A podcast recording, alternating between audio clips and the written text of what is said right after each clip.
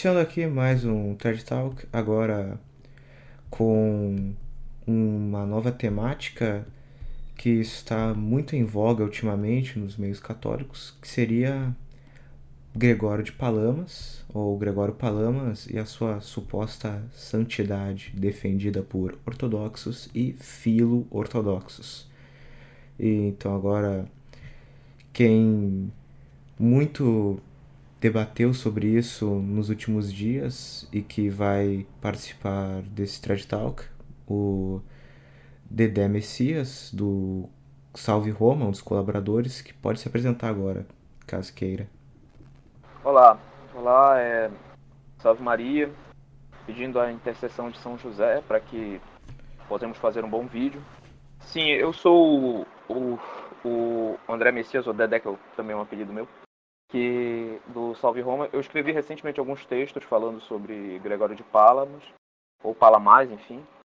E eu escrevi os textos contra ele com a intenção porque eu percebi que estava surgindo muito grande um culto entre os orientais a ele, e eu percebi que eles não tinham argumentos nenhum para estarem promovendo esse culto. Eu percebi que era uma coisa puramente sentimental.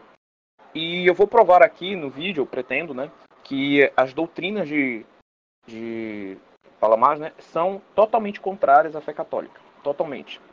Um, de fontes bibliográficas, para quem quiser saber, eu vou usar o, a Suma Teológica, as tríades do Gregório, de Palamas, que eu tenho, que eu, acho que as tríades, da tradução do John Meerdorf, Meerdorf, o livro do John Meerdorf, que é a, é a Igreja Bizantina, e o livro de Vladimir Lossky, que é o Teologia Mística das Igrejas do Oriente, que é um livro que ele trata um pouco sobre esse assunto também. Então, qualquer outra citação a gente vai falando no, durante o vídeo. Perfeito. Então, uh, o outro participante deste podcast poderia falar, né? O já conhecido Thiago, que pode se apresentar agora. Bom dia a todos, bom dia Semag, bom dia André. E é um prazer estar aqui mais uma vez para estar tá comentando sobre alguns dos erros do exiarca Gregório Palamas e na, uma das suas principais invenções e heresias é a questão da distinção entre essência e energias, né? Eu vou, eu vou comentar mais no, na questão da, da suposta presença do, da distinção entre essência e energias na, na patrística. O, o André vai fazer a maioria das coisas aqui. E, é, então, é isso. Entendido. Então, acho que cabe aqui, antes de iniciarmos propriamente a discussão, citarmos, né, de onde ela surgiu, basicamente. Afinal, essa devoção ilícita já existia anteriormente, mas a discussão se intensificou nos últimos dias, dado a N fatores. E no caso, o André, caso queira, pode mencionar, né? De onde surgiu Bom, tudo isso? Bom, é, isso começou eu fazendo uma retrospectiva. Eu estava me aprofundando nos estudos sobre gnose, sobre assuntos de esoterismo, até pelo interesse que eu tinha de refutar assuntos como perennialismo, entre outras coisas. E devido a um contato que eu tenho, eu entrei em contato com as teses de Gregório de Palamas. Quando eu entrei em contato com as teses deles, eu fiquei assustado, porque eu percebi que casava totalmente com o esquema gnóstico e com outros esquemas esotéricos. Então eu decidi me aprofundar mais no tema e achei pouquíssimos materiais traduzidos para o português. Eu achei alguns em francês e alguns em inglês. Para minha surpresa, depois eu descobri que ele, esse herege, né, ele é cultuado por católicos orientais. Na, na minha tentativa eu tentei ver o porquê ele era cultuado eu pensei, nossa, pode deve ter um motivo para isso, né? Alguma razão, sei lá, ele se converteu depois, alguma coisa assim. E só que acontece que nas minhas discussões que eu tive com os católicos orientais, o que eu tive foram só respostas sentimentalistas, ataques, xingamentos. Foi só isso que eu tive. Só esse tipo de coisa. Quando não eram desrespeitosos para me xingarem, eles me atacavam dizendo que eu não tinha que questionar isso, que eu estou questionando a autoridade. Quer dizer, eles não me davam argumentos, apelavam para o sentimental. Então eu publiquei um primeiro texto, né, que eu explanava a questão do filioque e a questão de Gregório de Palamas e relacionava com o modernismo. tive que apagá-lo porque é, eu, eu, tive que, eu quis averiguar melhor as fontes e para mim eu estava averiguando as fontes e ficou por isso. Até que depois aconteceram alguns outros acontecimentos. Eu descobri um caso de um rapaz que ele tinha escrúpulos e ele disse que ele saiu do rito latino para ir para o rito oriental porque o rito latino lhe dava muitos escrúpulos, porque o silêncio, a forma de espiritualidade do rito latino fazia a cabeça dele ficar muito pensamento. E aí ele foi para a espiritualidade oriental. Eu achei estranho isso, porque não, é, quer dizer, a pessoa trocar de rito para resolver escrúpulos é uma coisa que eu não conheço, assim, é uma coisa que eu nunca vi. E após isso eu investiguei e vi que o culto continuava pelos católicos do Oriente, e eu percebi que, inclusive, dentro de uh, alguns apostolados é, orientais, católicos orientais pelo Brasil, aqui no Brasil, existe muita influência é, da, da teoria de Palamas. Então, o que, que eu fiz? Eu me formei e eu já tinha materiais suficientes, eu compilei e postei novamente o texto. Postei depois um segundo, que é porque surgiu um mito na internet, porque sinceramente é um mito, a gente vai tratar melhor disso, que é sobre o que eu foi Pio XII que aprovou o culto a Gregório de Palamares. Todavia, não existia provas disso. E eu fui investigar, pesquisei, pesquisei, pesquisei, e de novo, não existia provas, eles não apresentavam um documento. Uh, eu publiquei os dois textos, e aí um jovem da comunidade Melquita não gostou dos meus textos e publicou um vídeo resposta de uma hora. Após esse vídeo, vi o vídeo, analisei o vídeo e publiquei uma segunda, uma, uma tréplica. Uh, no que ele disse que ele não iria responder. Não sei se ele vai mudar de ideia por causa disso tal, mas ele disse que ele não iria responder. A questão é a seguinte: quanto mais eu via essa defesa dos melquitas, mais erros eu devia deles. Inclusive, alguns dos melquitas negavam a visão beatífica. Eles não admitiam que negavam a visão beatífica, mas eles tinham uma interpretação totalmente errada de visão beatífica. Que é, eu vou mostrar aqui que é herética essa visão que eles estão tendo. E que advém né, mesmo dos cismáticos, esse pensamento da negação. Exato. Exatamente. Perfeito. Uh, então, podemos iniciar a questão de fato sobre Gregório de Palamas? À vontade. Ah, então, para começar, não é? Quem foi?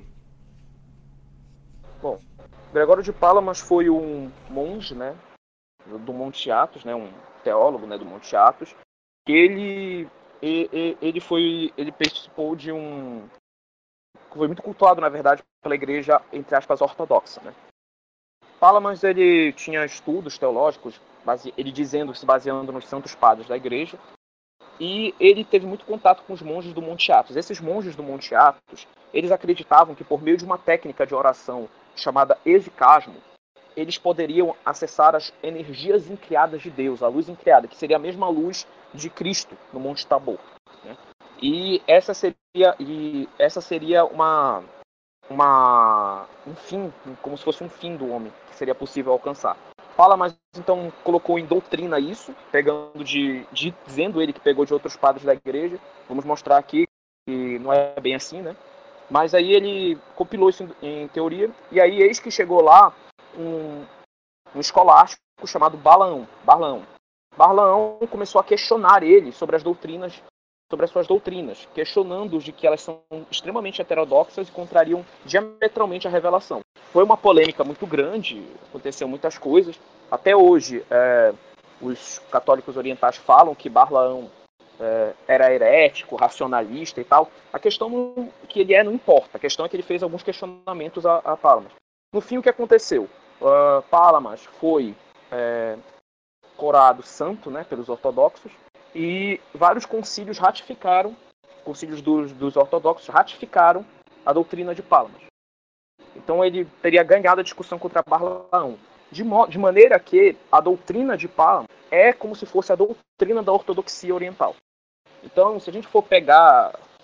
Não quero que pensem que a gente está criando espantalhos, não. Quando a gente está criticando a doutrina de Palamas, estamos criticando coisas que realmente os ortodoxos acreditam. Apesar das suas divisões, isso foi aprovado por vários concílios. Tudo bem? E Palamas escreveu sobre essa sua doutrina num livro dele que se chama As Tríades. E nas tríades ele explana melhor essa, essa doutrina, como relacionar essas energias incriadas e tal. Na verdade, na verdade, ele pegou muitas coisas para desenvolver essa doutrina, de algumas coisas de São Máximo Confessor e de Pseudo Dionísio Aeropagita. A questão é a seguinte, a forma que ele pegou E as interpretações que ele deu são totalmente absurdas e nós vamos provar isso aqui. Mas é, eu acho que isso serve para introduzir. Uma coisa aqui, é, o Gregório Palamas, junto com é, Fóssil e Marco de Éfeso, eles são considerados os três pilares da ortodoxia oriental, né, dos mágicos orientais. É, Marco de Éfeso, esse também foi, os do, outros dois, né, além de Palamas, também foram os notórios hereges, né, principalmente Marco de Éfeso, que esteve presente no Conselho de Florença, foi o único que se recusou a assinar o documento do Conselho. Todos os outros, incluindo os legados do Patriarca de Jerusalém e os outros bispos ortodoxos cismáticos que estavam presentes assinaram. Porque não assinou foi Marcos de Éfeso. E caso me permita aqui, né? O exicasmo este que advém de uma tradição neoplatônica da teurgia, não é? É, a, sim, a enciclopédia católica, na verdade, grega, ela questiona que provavelmente as técnicas de meditação podem ter derivado, inclusive, até do hinduísmo. Tem esse questionamento na enciclopédia católica grega. Inclusive, eu traduzi, a gente traduziu um texto lá no Salve Roma. Então, dando continuidade aqui, posso adentrar na segunda pergunta? Claro, à vontade. Afinal, quais foram os seus erros? Os erros de Palamas. Bom, para a gente falar dos erros, a gente tem que falar primeiramente sobre a doutrina. Bom, depois de provar a existência, ou vamos dizer que Deus é na Suma Teológica, Santo Tomás trata sobre a simplicidade divina, ou seja, que Deus é um ser simplíssimo. Isso significa que não há composição em Deus. Nós somos, por exemplo, seres compostos, nós temos corpo e alma. Deus não, ele é puro espírito, ele é ato puro. Quando a gente fala de potência e ato, potência é aquilo que está que pode transitar para o ato. Deus não pode transitar, porque Deus não pode ter movimento, né? Então Deus é ato puro. Então ele é simplíssimo. Ele é extremamente simples. De, de modo que todas as, as atribuições que nós damos a Deus, como o amor, a verdade, são equivalentes à sua essência, porque, como, porque ele é extremamente simples. São Tomás discute na Suma Teológica, porque nós dizemos que Deus é amor, Deus é misericórdia, todas essas coisas se Deus é só um, simples. Ele diz que isso é o nosso intelecto humano descrevendo características que existem na essência divina. Então, Deus é o amor, ele é a misericórdia, todas essas características se identificam com a sua essência. Então, é por isso que São João fala nas Escrituras que Deus é amor. Nosso Senhor fala, eu sou a verdade. Então, ele, é, Deus se identifica com isso, justamente por ele ser um ser simples. Então, essa simplicidade de Deus é uma coisa muito importante. Isso evita que Deus seja transitório. É como ele disse, é, como Deus, próprio Deus falou nas Escrituras, né? É, eu sou eu sou Deus, não o homem para mudar. Então ele não pode mudar. Se Deus tivesse uma composição ou tivesse composto de alguma coisa, ele, ele estaria na potência e poderia passar para o ato. Isso significa que Deus teria mudança. Isso é um absurdo. Deus é imutável. Deus não muda. Então ele não pode ter composto. Até porque se você, se Deus tem alguma coisa, se Deus possuísse alguma coisa, por exemplo, se Deus não, não, não fosse o amor, se ele tivesse o amor, Deus tem o amor. Se ele tem o amor, significa que ele pode perder o amor. Porque uh, isso não faz parte dele. André, uh, caso permita, né, eu tenho uma claro.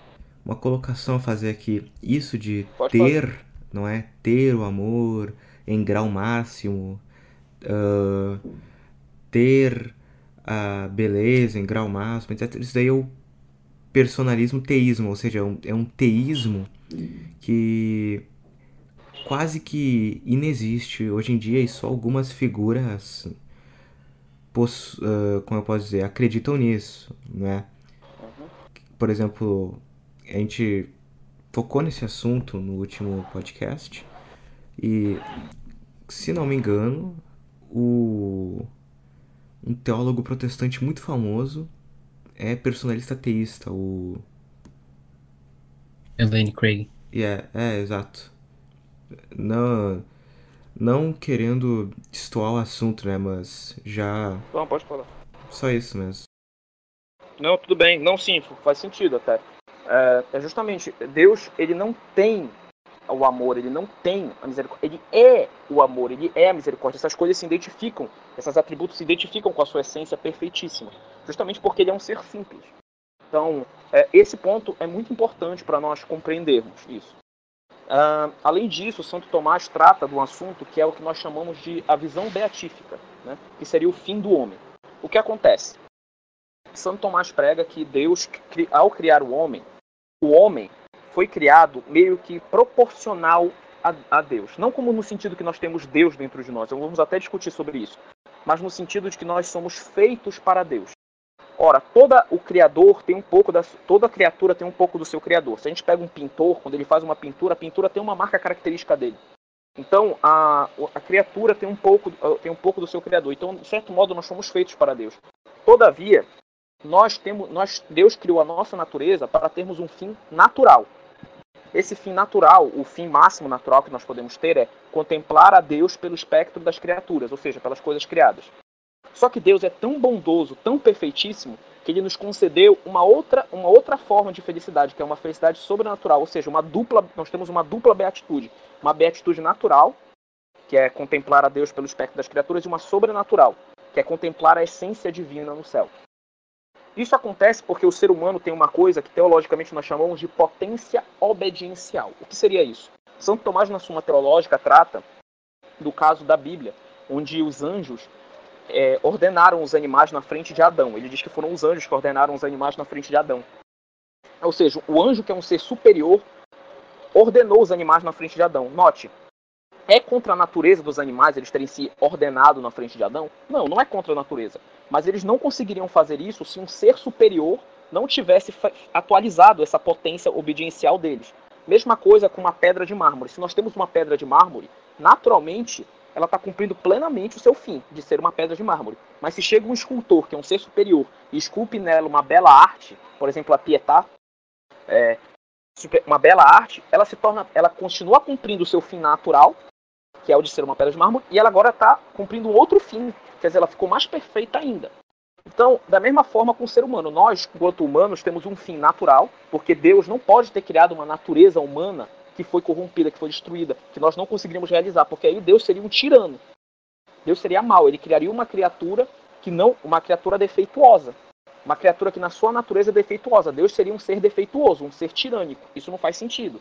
Deus tem que ter nos dado, tem que ter nos dado uma natureza adequada para nós cumprirmos o nosso fim natural.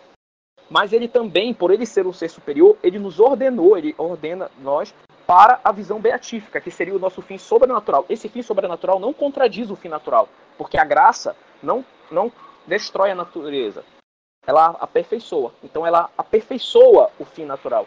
É como se o fim natural fosse um pilar. E essa seria a visão beatífica. Essa visão beatífica seria o fim último do homem. Santo Tomás cita na Suma Teológica que ele, pega, ele pegou muito isso como passagem de, de São João, né, que é falado o veremos como ele é, ou seja, veremos Deus face a face, veremos Deus como ele é. Deus será, o Deus mesmo será objeto do nosso intelecto. Nós o contemplaremos na eternidade. Então essa seria a, a, a visão beatífica, né, que seria um, uma das, um dos pontos importantes também da, da doutrina de São Tomás que nós temos que destacar. O outro ponto da doutrina de São Tomás que temos que destacar para tratar desse assunto é a questão, a objeção que é feita de Deus estar dentro de cada homem. Deus está dentro de todos nós? Ora, é citado, né? É citado que, que, Deus, que Jesus fala nas Escrituras que o Pai e o Pai e o Espírito Santo fariam morada na alma, né? Só que a gente tem que entender no sentido correto. O que existe é que Deus está em todas as coisas, não unido substancialmente às coisas. Até porque se Deus estivesse na substância das coisas, as coisas não seriam mais elas mesmas, elas seriam Deus. Isso não faz sentido. Isso é o erro do panteísmo, por exemplo. O que acontece é que Deus está como agente criador, ou seja, ele de forma, de forma não ligada à substância, mas como agente criador exerce esse, é, essa influência para manter a criação. É como se fosse o sol. Vamos imaginar que nós temos uma catedral gótica com aquelas vitrais belíssimos e nós temos o sol. Quando está de noite, a catedral está escura, ela não, consegue, ela não tem nada. Mas quando o sol ilumina os seus raios e os raios tocam no vitral da catedral, ela se ilumina. Assim, dessa forma, Deus é o Sol e esses raios seriam o que nós chamamos de es ut actus essent, que São Tomás fala, que é o, a perfeição de todas as perfeições que tem dentro da nossa alma. Esse é o ponto onde Deus toca a nossa alma. E nesse ponto que Deus toca a nossa alma, veja, não é Deus. É o ponto onde ele toca a nossa alma. Esse ponto Deus toca a nossa alma e faz com que nós possamos existir. É como se fosse a catedral. Com esse raio de sol, a catedral se ilumina. Sem esse raio de sol, que sim, Deus deriva, mas desse raio não vem, não, não é ele. Isso permite, é, sem esse raio de sol nós não existiríamos. Tudo bem? Mesmo com a questão da graça, a graça, que, com a graça santificante que Deus habita em nossa alma, essa habitação de Deus em nossa alma é uma habitação acidental. Ou seja, Deus habita na nossa alma de forma acidental. Aí a gente tem que diferenciar acidente de substância. Substância é aquilo que existe por si. Então, por exemplo, uma caneta. Existem canetas de mais variados tipos. Existe caneta de vários formatos, mas quando nós olhamos, nós dizemos isso é uma caneta. Porque a caneta a gente tem um conceito por si. Agora, por exemplo, as cores, amarelo, verde, a gente não consegue.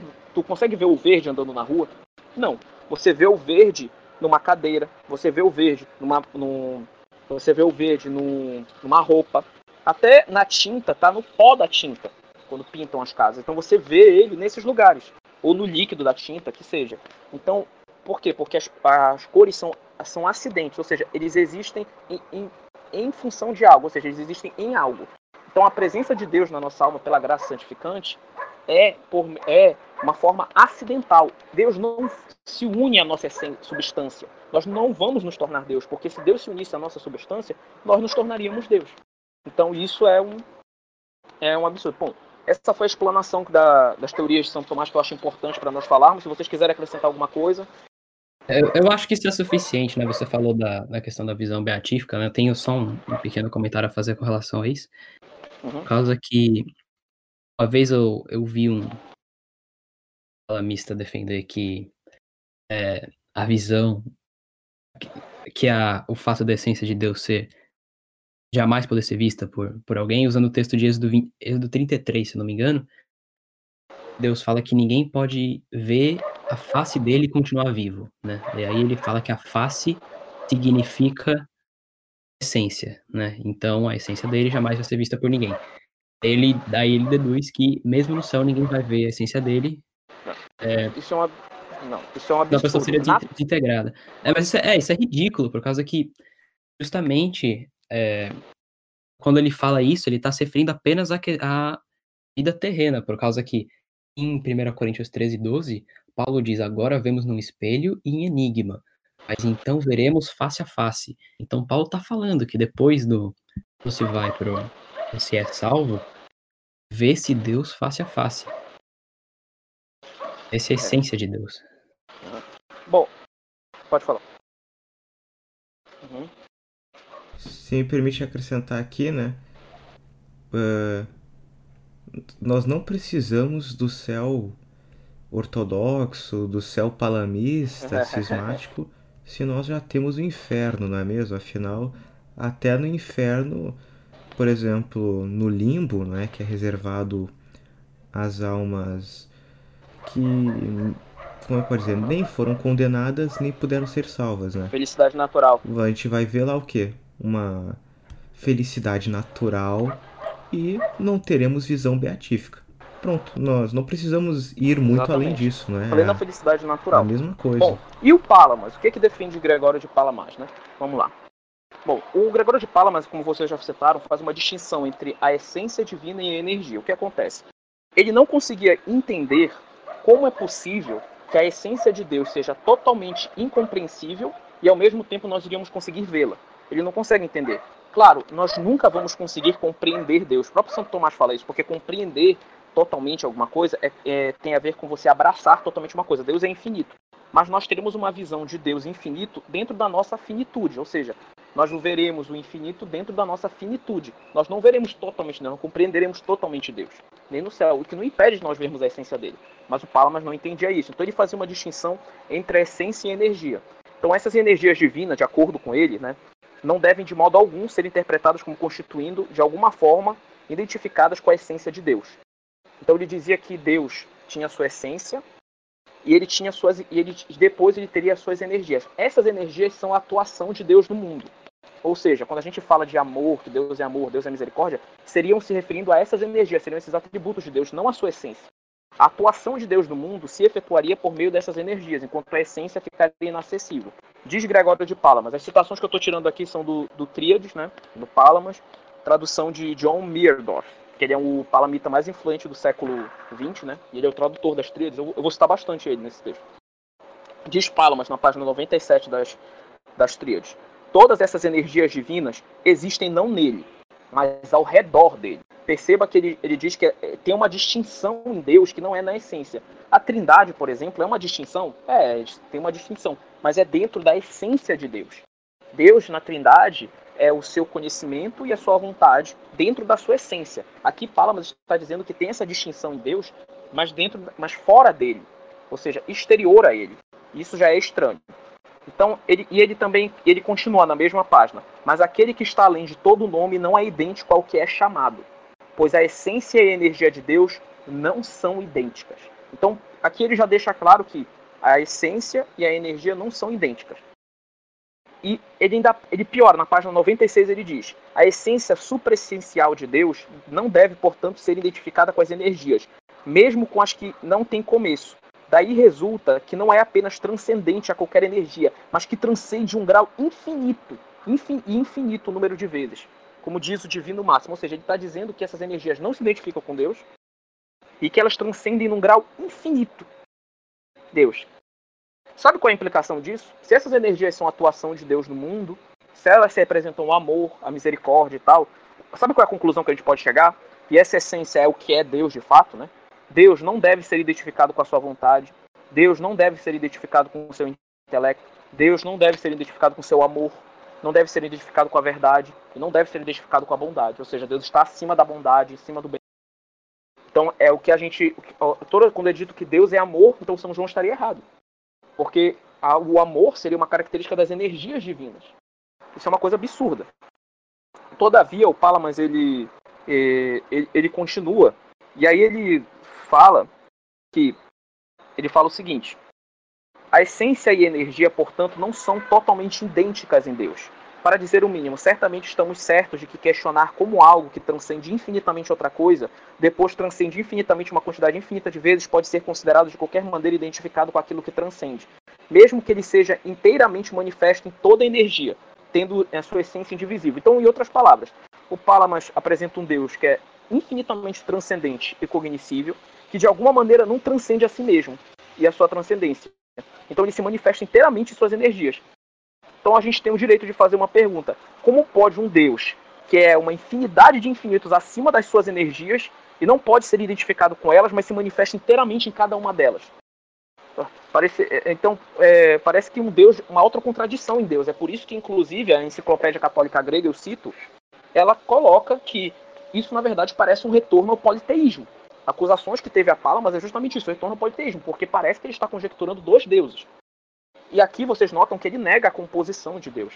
Ele diz, é, é Losk, Vladimir Losk, né, que é um pensador ortodoxo, né, que, que foi muito conhecido, muito conhecido, ele é, ele é respeitado por muito por os ortodoxos. Ele tem um livro, Teologias Místicas da Igreja do Oriente, ele fala que antes da criação não tinha essas energias. E essas energias foram criadas e que elas são diferentes da essência divina, são distinguíveis da essência divina, da natureza divina e que por meio dessas energias a gente tem o acesso a Deus. Mas como se essas energias não são identificadas com a essência de Deus? Como a gente tem acesso a Deus? Se a essência está totalmente transponível? Parece como se nós estivéssemos criando dois deuses. Ou pior, parece que nós estamos criando uma composição em Deus. Parece como se Deus fosse composto. Ora, se Deus é composto, Deus pode mudar.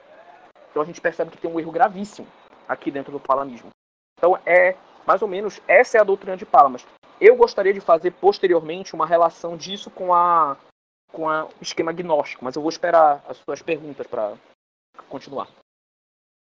Então, poderíamos aqui já entrar no tema mais, não é, necessário, que seria a distinção que Palamas faz da essência e os erros que isso gera?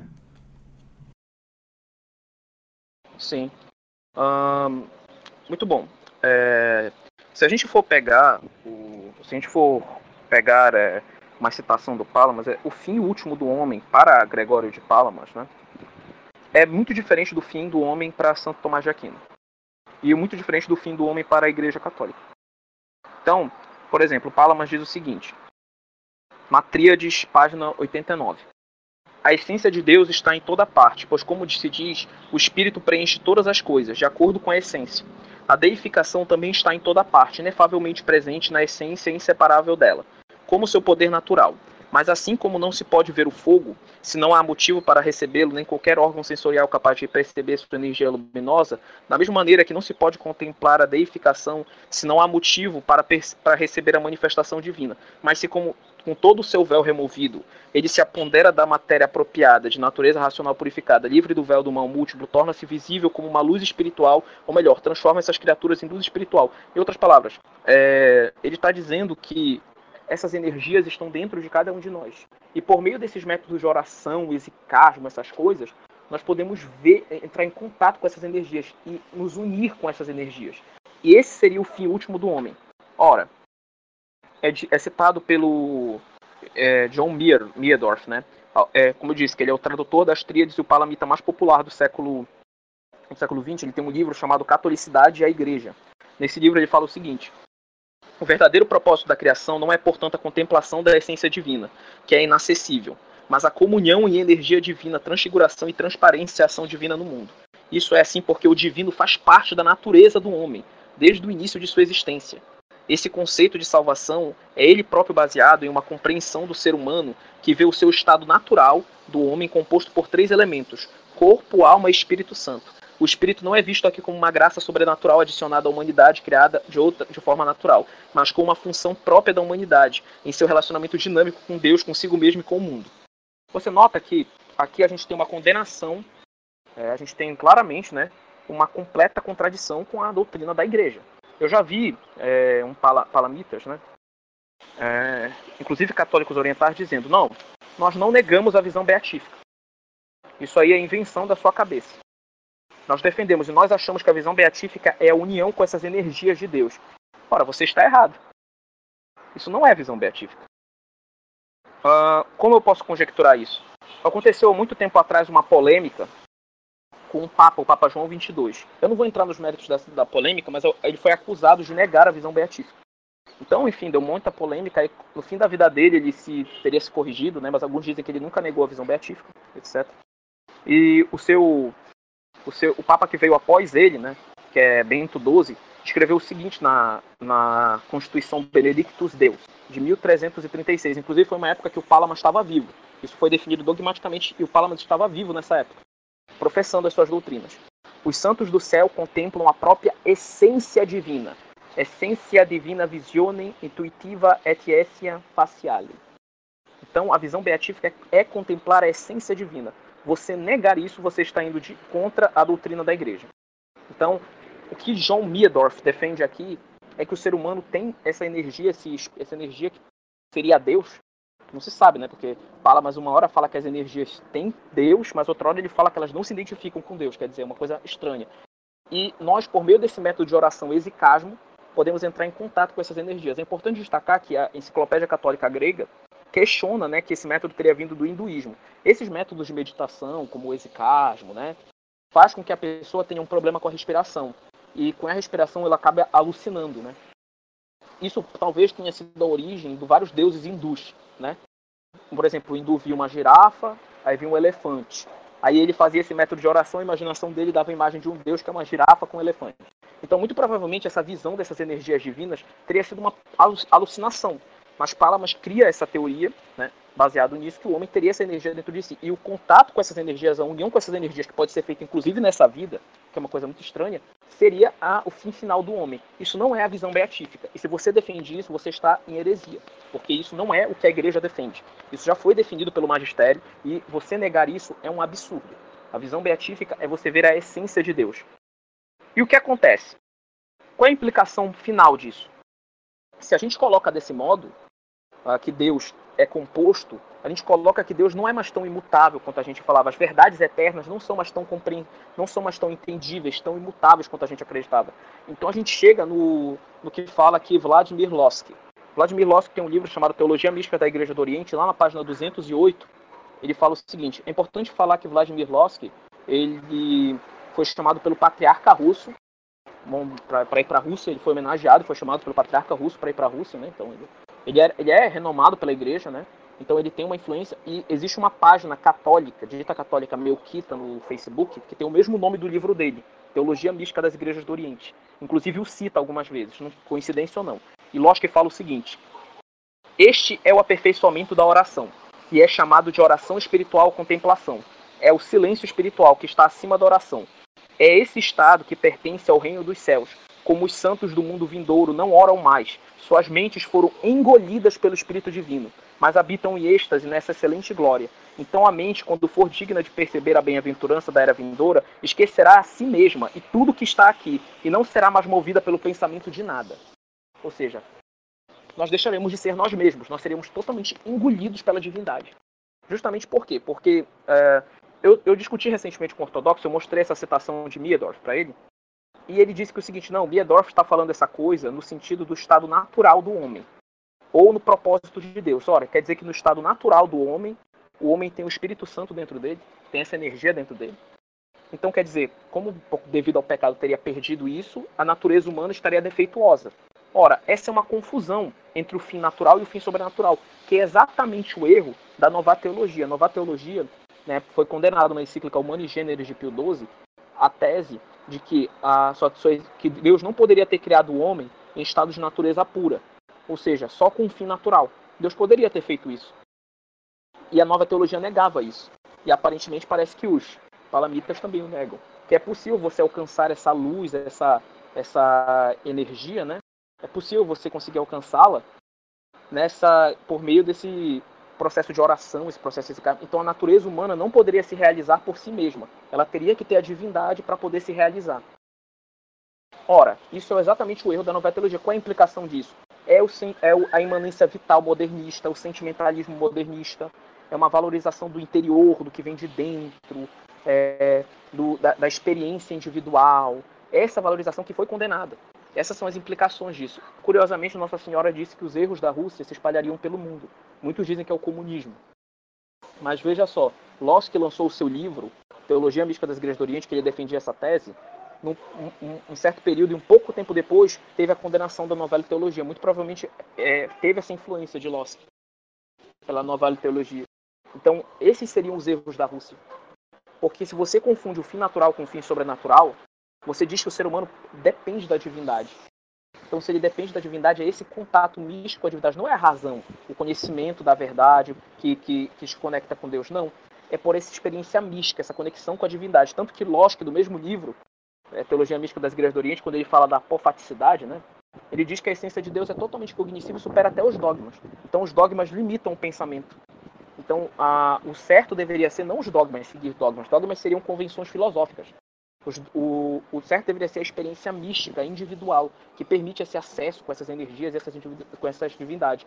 Ora, isso Locke diz, a verdadeira salvação, né, se encontra pela kenosis, ou seja, você tem que abdicar da sua própria natureza, do seu próprio eu, da sua própria individualidade. Você tem que abdicar disso para poder alcançar a divindade. Ou seja, você tem que abrir mão da sua própria natureza, como se a nossa natureza fosse má. Ora, nossa natureza não pode ser má. Porque se nossa natureza fosse má, mesmo após o pecado original, nossa natureza não foi corrompida. Isso foi definido pelo Concílio de Trento. E nem poderia, porque senão seria defeituosa. Deus seria um tirano. Nossa natureza seria defeituosa. Deus não pode corromper nossa natureza porque nossa natureza é boa. E Deus não, não faz mal. Deus não pode fazer um ato mal. Mas para a lógica, a nossa natureza seria má. E é nessa abdicação da sua individualidade de si mesmo que teria essa união com essas energias e você seria absorvido pela divindade. Olha, isso é totalmente absurdo, porque na igreja nós defendemos que. O que é que nós defendemos? Que cada um de nós, nós, nós manteremos nossa individualidade no céu. Eu vou ser o André, você vai ser você no céu. Nós continuaremos sendo nós mesmos, nós conformaremos a nossa vontade à vontade de Cristo, mas nós manteremos a nossa individualidade. Santa Teresinha, no seu livro A História de uma Alma, ela faz uma comparação que Deus, ela não conseguia entender por que tinha santos como grandes santos como Santo Agostinho, São Paulo, né, que eram pecadores grandes e que Deus deu grandes graças para ele, e outros santos que Deus preservou para que nunca cometessem pecado. E, ao invés, e, e contrapartida tinha santos que e tinham pessoas que, por exemplo, selvagens, que morriam e não tinham essa mesma quantidade de graças. Ora, ela percebeu que Deus é como se a nossa vida é como se fosse um jardim. Num jardim, nós somos, nossas almas são como se fosse um jardim de Deus. Ela fala isso logo no início do História de uma Alma. No jardim existem rosas e lírios que são magníficos, belos. Mas existem também violetas e margaridas que são simples e perfumadas, que não têm as mesmas características do, das rosas e dos lírios. E Deus teria que se abaixar para olhar essas violetas e essas margaridas. Nós somos, se existissem só rosas, o jardim não teria tanta beleza, como se seria adornado por muitas flores. Assim também as rosas e os lírios seriam os grandes santos, os grandes santos. E as margaridas e as violetas seriam os pequenos, que Deus se abaixa até eles. Nosso Senhor disse que, ele, que, que o Pai revelou aos pequenos. Deus se abaixa até eles. É próprio do amor esse se abaixar. É próprio do amor esse, esse se abaixar. Então Deus se abaixa para eles. De, de maneira que o amor de Deus está presente numa alma santa devota, e, da mesma forma, numa alma simples que não resiste à graça. O amor de Deus é da mesma forma. Mas essa, essa diferença, essa distinção, essa diferença, essa diversidade do jardim é desejada por Deus. Essa diversidade é desejada por Deus. Não é todos como se fossem rosas, não. Cada um é santo da sua forma. Cada um, claro, nós temos que nos conformar a Cristo, mas nós não vamos abrir mão das nossas individualidades, abrir mão da nossa, da nossa, do nosso próprio eu. Nós temos que abrir mão da nossa carne, mas nós temos que reconhecer que nós temos nas nossas fraquezas e nós temos que combater elas. Mas cada um de nós vai continuar sendo nós. Alguns são santos, como rosas e lírios, como por exemplo Santo Agostinho em São Paulo. Outros já são mais simples, como violetas e margaridas. Mas Deus os ama, os ama da mesma forma. Ele se abaixa até eles da mesma forma. Ele, ele, ele vai até eles da mesma forma. Essa diversidade, essa desigualdade é querida por Deus. Deus quer isso. Os santos não são dessa forma. Então, quando o Locke chega nessa, nesse tipo de conclusão sobre isso, ele acaba caindo num erro fatal, que é justamente, né, o erro de que ele está querendo dizer que nós vamos deixar de ser nós mesmos, nós vamos ser absorvidos pela divindade, que é um erro comum em vários esquemas gnósticos. Basta a pessoa estudar um pouco de esquemas gnósticos, a gnose diz que nós não existimos propriamente dito, que nossa e que o individualismo é uma coisa ruim e que nós temos que nos unir com a divindade e que essa união com a divindade seria o fim último do homem. Fora que a gente tem um, o, o problema. A doutrina dele é contraditória. Porque, por um lado, ele pretende tornar Deus acessível, e por outro, ele, o Losk, né, assim como fala, mas declara que as energias divinas lhe são inferiores, logicamente posteriores ao seu ser em si, na sua essência. Ou seja, são posteriores. Para que possam tor tornar Deus realmente acessível, as energias devem ser iguais a ele. E aí implicaria um politeísmo. É a única forma de tornar acessível. É impossível afirmar a um só tempo que Deus é acessível por meio de suas energias e que essas lhe são inferiores. Trata-se de uma contradição. Da mesma forma contraditória é a tese de que as energias encontram-se eternamente fora de Deus, embora antes da criação não existia nada fora dele. Ou seja, Lógico falava que antes da criação não existia nada fora dele, mas que depois nós tínhamos essas energias. Olha a mudança de Deus. Mesma coisa tem a tese do modernismo da mudança de Deus, que Deus muda. Que é, por isso que nós, eles até puxam para isso a questão do, da mudança dos dogmas, né? Que é, é possível que os dogmas mudem. Então, ele, a implicação disso é a mudança de Deus, que eles ortodoxos não conseguem perceber. Então, mas eu acho que isso pode servir para responder algumas implicações negativas do palamismo. Perfeito. E como você bem disse, não é um, é um erro moderno, iminentemente moderno. Uh, não conceber uhum. a desigualdade como um bem, que de fato é.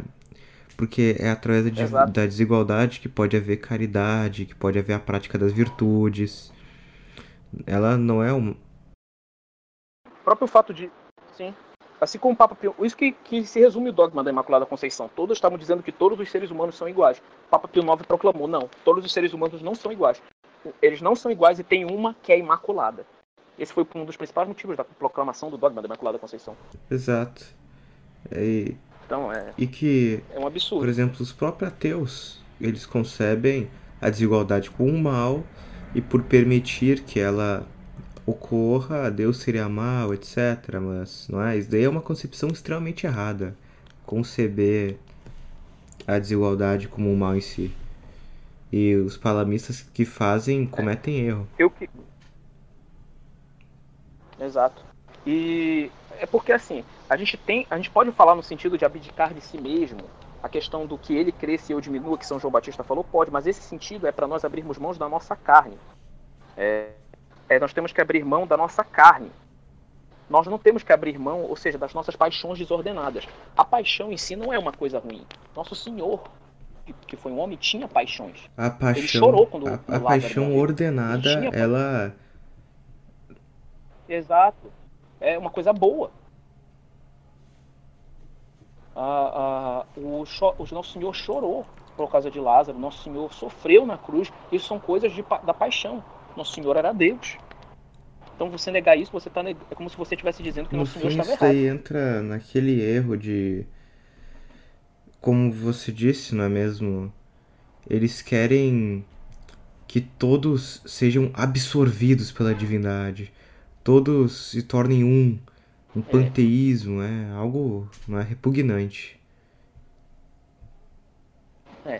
E aí eu queria puxar, já que você puxou desse ponto, queria falar sobre a questão da, da, do, Não, da relação disso com tudo bem.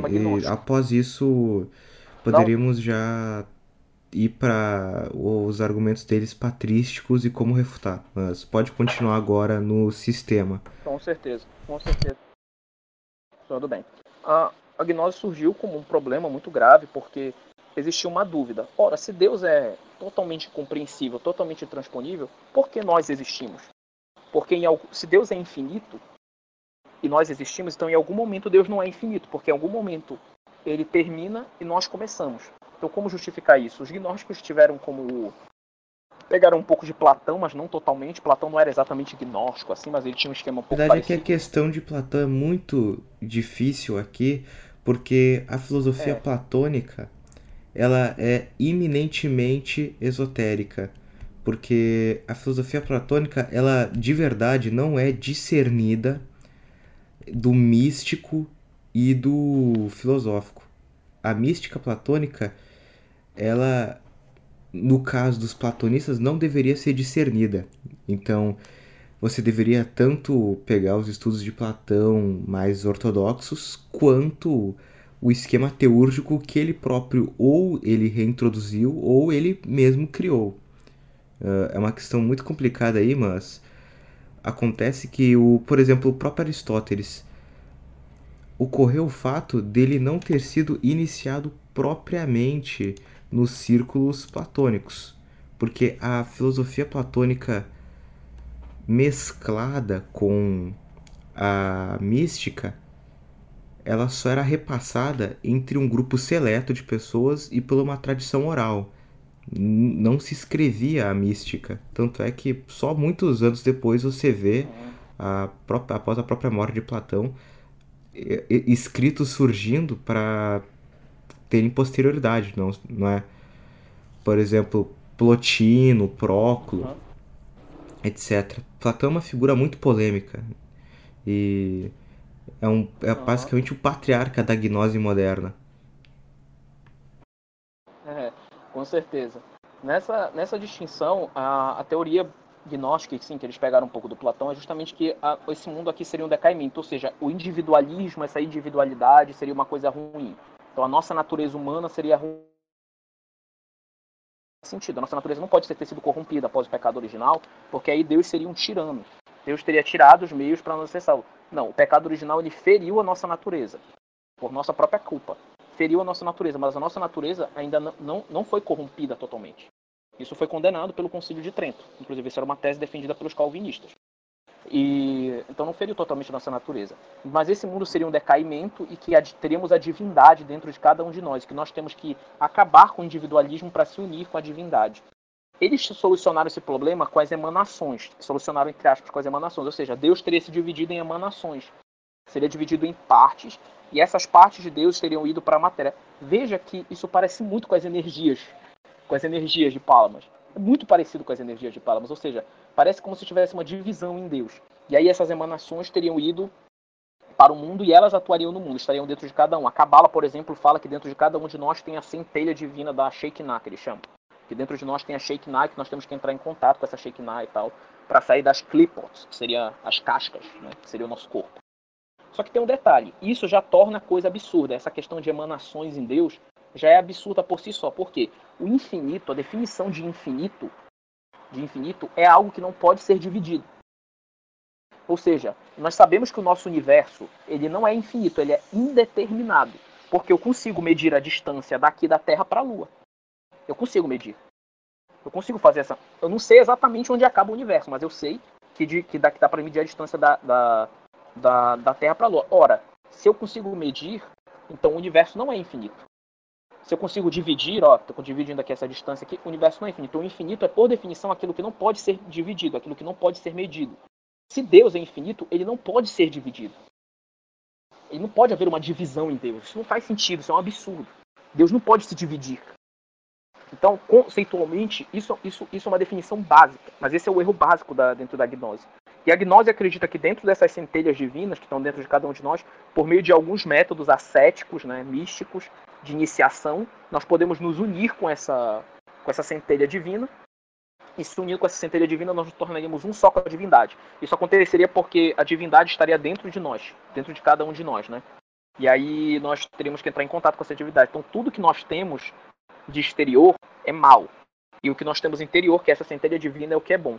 O que é curioso é que o Lossky, Vladimir Lossky, aquele que eu citei, ele fala umas coisas interessantes no livro dele. Ele fala que a pessoa, ele não consegue encontrar nada que defina realmente o que é a pessoa.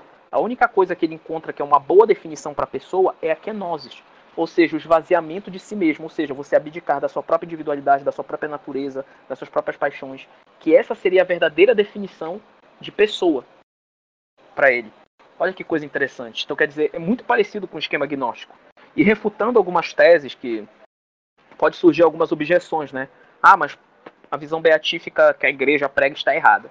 Olha, o Lógico fala o seguinte: se pudéssemos, num certo momento, nos encontrar unidos à essência de Deus, participar dela, ainda que apenas em certa medida, naquele momento não seríamos mais aquilo que somos, mas sim Deus por natureza. Deus não seria a trindade, mas um miripostatus, uma com hipostases mil, porque haveria tantas hipostases quantas fossem as pessoas participantes de sua essência. O que ele está falando aqui? Ele está dizendo que a visão beatífica não seria certa se nós não encontrássemos a essência de Deus, porque se nós nos encontrássemos com a essência de Deus, nós nos uniríamos com a essência de Deus. E aí, com isso, Deus não seria mais uma trindade. Seria com vários nós unidos à essência de Deus. Ora, isso é um absurdo. Ele não entendeu o que é a visão, ele não entendeu o que é a visão beatífica. A visão beatífica é nós contemplarmos a essência de Deus com o nosso intelecto. Deus não vai se unir com a nossa essência. Nós só vamos contemplar a sua essência com o nosso intelecto. Nós não vamos nos unir à essência de Deus. Isso é um completo, é, isso é um, é um erro muito comum, na verdade, entre, entre os gnósticos. Eles não conseguem entender, eles acham que tem que ter essa união. E aí entra uma contradição. Ele diz que a, a, a, nós temos que abrir mão da nossa própria natureza, abrir mão das nossas próprias paixões para nos unir com essas energias de Deus. Ele diz que essas energias não são identificadas com a sua essência que o Palamas fala isso. Mas ao mesmo tempo ele diz que Deus está presente nessas essências. Isso também não seria, de certo modo, se unir com, com a divindade? Aparentemente parece isso. Então é, é uma coisa que é, a gente, eles não percebem, mas eles acabam entrando em contradição, justamente por causa disso. Outra objeção que pode surgir é que a distinção real entre essência divina, isso, essa objeção quem faz é o Miedorf, no seu livro A Teologia Bizantina entre essência divina e a energia divina, ele diz que essa divisão entre essência e energia é inevitável no contexto da deificação. Deificação é o processo de santidade, é o processo de nós nos conformarmos a Cristo, né? A qual implica uma participação do ser humano criado na vida incriada de Deus, cuja essência permanece transcendente e totalmente inacessível. Todos esses Então, o que, é que ele está falando? É impossível nós entrarmos em contato com a essência de Deus, porque a essência de Deus é inacessível. Isso acontece porque a, participa... porque a vida de Deus é eterna, é incriada. Nós estamos criados, então nós não podemos entrar em contato com a essência de Deus por causa disso. Ora, de novo, ele não conhece a doutrina católica, porque a doutrina católica fala que nós fomos criados proporcionais a Deus. Nós fomos criados com a potência obediencial. E Deus, como nós somos proporcionais a Deus, como nós temos a, a capacidade de nos conformarmos a Deus, se nós formos atualizados pela graça, então nós podemos sim contemplar a essência de Deus, justamente por termos essa proporcionalidade a Deus. Então você percebe que a teologia é, palamita, né, que é muito defendida pelos ortodoxos e pelos católicos orientais, é contraditória. Eles, eles falam contra é, coisas que nós defendemos, mas eles as negam mesmo assim. E, no fundo, no fundo, é uma coisa gnóstica, porque essa união com essas energias divinas, abrindo mão de si mesmo, essa união com a kenosis que Losky fala no seu livro Teologia Mística das Igrejas do Oriente, é complicada. Agora podemos partir para os argumentos que eles usam dentro da patrística e como refutá-los? Pode falar. À vontade. É, posso, eu posso a primeira nessa questão aqui? À vontade. Então, é, o Gregório Palamas, né, ele já no seu, no seus 150 capítulos e no seu nos seus, nas suas obras, ele já tenta citar, embasar a sua distinção entre essência e energias no em escritos patrísticos, né? E ele tenta fazer defesas filosóficas e bíblicas disso, né? Mas, a, mas o apelo patrístico dele consegue ser ainda pior. É do é, padre Peter Tottelben, que escreveu um, um, um artigo chamado The Palamite Controversy, ele nota que, desde o princípio, os apelos da, aos pais da igreja de Palamas eram bem fracos, né? Então, seus sucessores, né, seus, pessoas que vieram ser seus defensores da, da, da sua doutrina, tiveram que tentar aprofundar melhor essa questão da, de buscar uma distinção entre essência e energias nos pais da igreja. Né? E a palavra energia né, vem do grego energeia, né? E energeia significa operação ou atividade. E então é óbvio que você vai encontrar a palavra, né, os autores patrísticos falando da energeia de Deus, é, quando são os autores gregos. Né, os autores que escreveram em grego vão falar da energeia de Deus, se referindo às operações de Deus. Mas nenhum deles, né, então, muitos apologistas para a doutrina de Palamas, eles vão citar autores é, autores como São Basílio, São Gregório de Nícia, vão ficar espantados deles falando, falando da, da que nós conhecemos Deus pela energia de Deus, né? Igual Palamas falava. Mas não tem não necessariamente tem significado. Energia, que é energia, simplesmente significa operação, né? É, não necessariamente tem o sentido palamista. Eu já vou citar algumas algumas alguns textos de que vão é, evidenciar isso bem. E o Palamas ele vai fazer uma distinção na divindade. É, ele vai falar que existe uma real distinção, a divindade em grego é Theotes, ele vai falar que existe a Theotes hiperkeimene e a Theotes ifemene. Né? A ifemene seria a divindade inferior, uma tradução literal, e a hiperkeimene seria a divindade superior. Né? E a divindade superior, a hiperkeimene, seria a substância de Deus, e a Teotese Fêmea seria, seriam as energias de Deus. Né? Ambas delas, segundo Palama, são Deus. As energias de Deus, a substância de Deus é Deus por completo, e as energias de Deus também são Deus por completo, né? Como ele diz nos 150 capítulos, abre aspas, a luz, né, no caso das energias, não são um simulacro de divindade, mas a luz é verdadeiramente a divindade. Né? Ele também vai dizer, né, igual o André já citou, que, as, é, que a essência ultrapassa, ela supera a energia em infinitas vezes, certo? Então, é, guardem isso, né? O Palamatre faz uma distinção entre a, entre duas teotes, né? Divindade superior e a divindade, divindade inferior. É, isso já, como comentou o André, já é um absurdo filosófico, né? Porque se é o mesmo ser, o que não é substância é acidente, mas em Deus não há acidente, né? E isso se deduz facilmente, como ele bem explicou, porque Deus é imutável, como diz está explicitamente declarado na, na escritura, em Malaquias 6.3, e dá para deduzir da razão natural também, como faz São Tomás de Aquino, na, a partir da... é uma consequência bem imediata da primeira via, né, e isso, então, a gente, a gente deduz, a gente descobre que Deus, ele é ato puro, ele não possui potência passiva, ele não possui capacidade de ser mudado. Mas todo sujeito de acidente, ele refere-se a um acidente como potência ao ato, porque o acidente é uma forma que se que põe o ser em ato. E como Deus não possui potência, nele não podem haver acidentes, certo? Então, provas né, que São Tomás de Aquino dá na Suma contra os Gentios. E, além disso, Deus também não pode ter composição. Ele não pode ser composto de substância e acidentes. É, isso, é, né, de substância e energias, no caso. É, isso é inferido do fato que Deus é o ser por necessidade, e a definição de ser por necessidade é aquele cuja essência e o ser se identificam. A, a, a essência de Deus é a sua própria existência.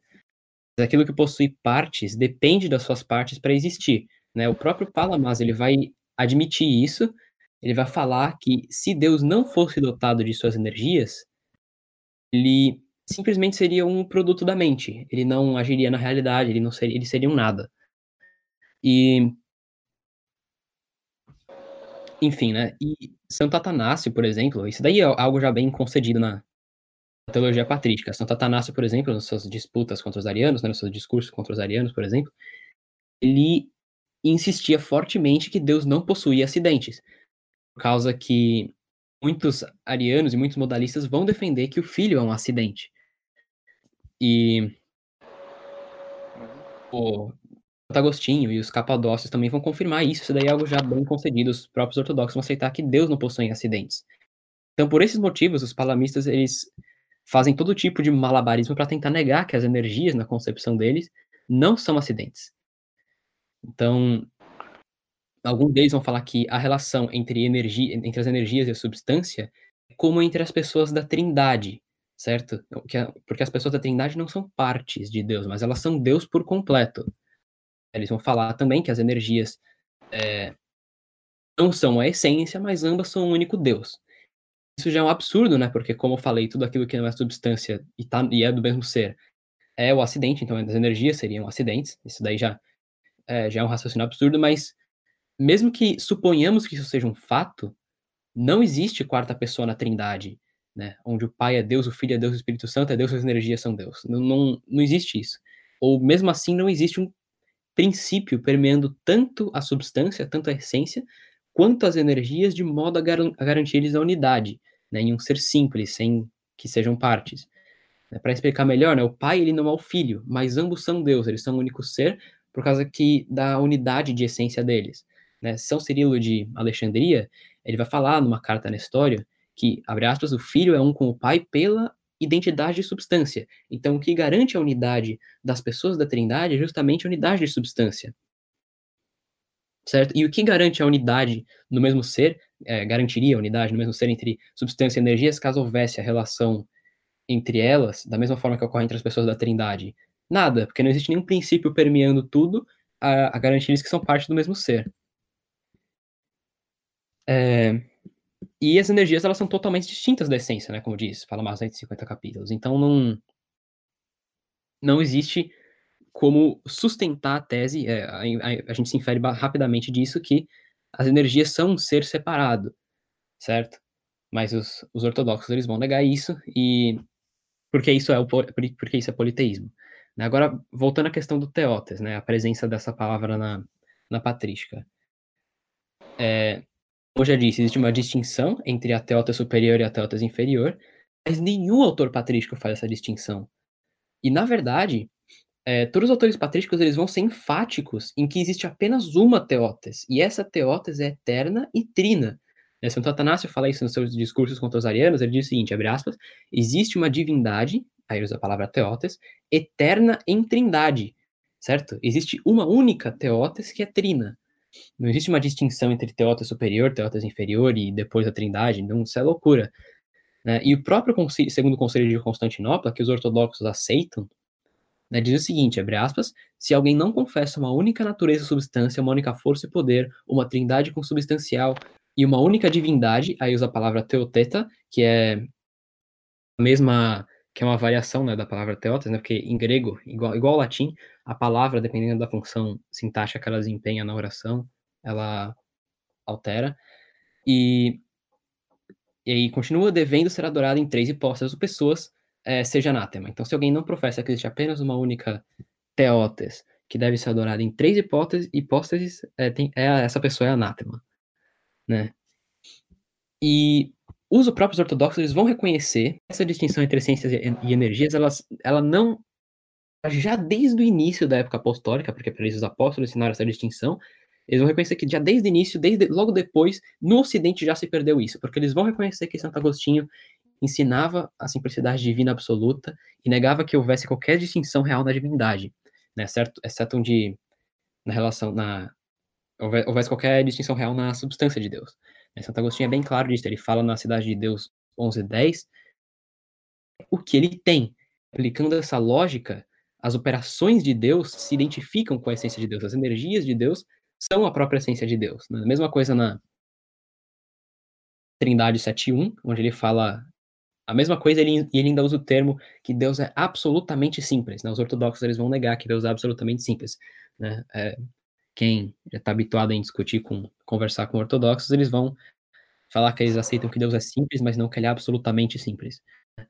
E mesmo assim eles consideram Santo Agostinho como santo, né? É o que é bem estranho.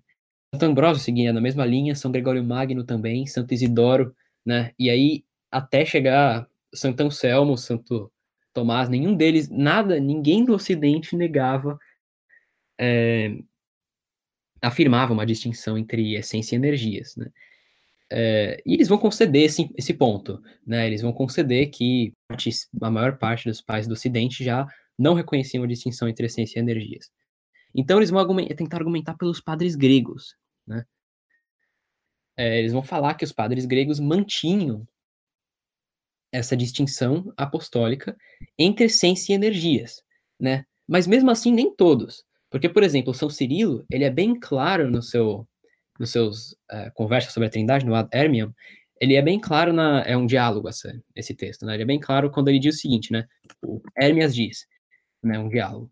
E como dizem eles, a divindade é simples se existência em uma mão e vontade em outra são concebidas separadamente, pois então seria composto e como se existe, de certo modo, a partir de partes que se uniriam em uma unidade mais próxima. Aí Cirilo responde: portanto, uma vez que, na sua opinião, o divino é simples e existe acima de toda a composição, e essa visão é correta, a vontade de Deus não é outra coisa senão Ele mesmo. E se alguém disser vontade, ele indica a natureza de Deus Pai certo? E os ortodoxos vão falar que a vontade de Deus é uma energia, não é, que não é a essência de Deus. Então aqui São Cirilo está contradizendo eles. E mais adiante no mesmo diálogo ele vai falar o seguinte, ele vai usar a palavra ergos, né, que é uma variação de energeia. É, o, o Cirilo, né, que é no caso ele, vai dizer, como então, por que e em que Deus realiza suas operações, aí os energos, com relação à criação e se torna conhecido como criador de todas as coisas, pode ser uma criatura sujeita a ser transformada. Então ele está negando que as é, aquilo por que em que Deus realiza suas operações, que são as energias de Deus, podem ser transformadas, mas os ortodoxos sustentam que é, as energias de Deus são transformadas, né?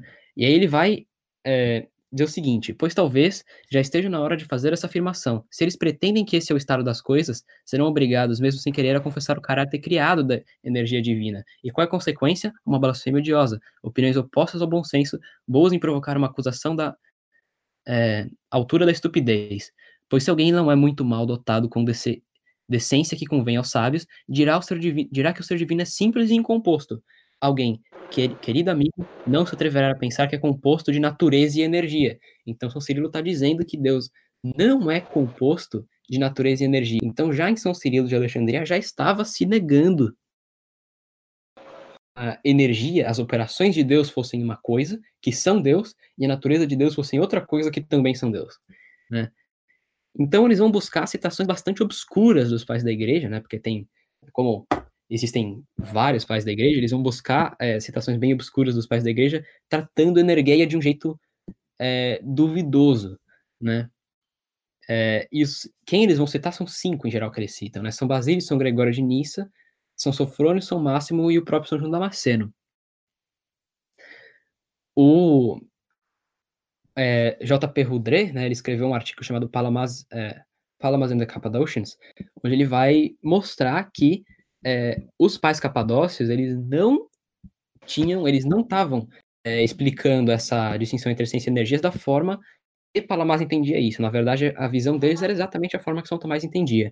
É, o Alexis Torrance, que é um professor na Universidade de Oxford, ele escreveu um artigo chamado Precedents for Palamas Essence Energies Theology in the, Cappadocian, in the Cappadocian Fathers, onde ele vai, apesar dele ser simpático à distinção entre essência e energias, ele vai falar que, na verdade, essas citações que os ortodoxos usam para tentar provar a distinção entre essência e energias não são válidas. Eles não estão falando que o que é, Palamas quer, quer dizer. Então, agora, indo para as citações em si, antes, precisa, antes a gente precisa ter em mente exatamente o que diz São João Damasceno no Exposição da Fé Ortodoxa. Ele diz o seguinte, abre aspas, ademais, algumas vezes energia, energeia, é utilizada no sentido de produto da energia, energeia, e vice-versa, tal como os termos criação e criatura são às vezes transpostos, pois dizemos toda a criação nos referindo às, criaturas, certo?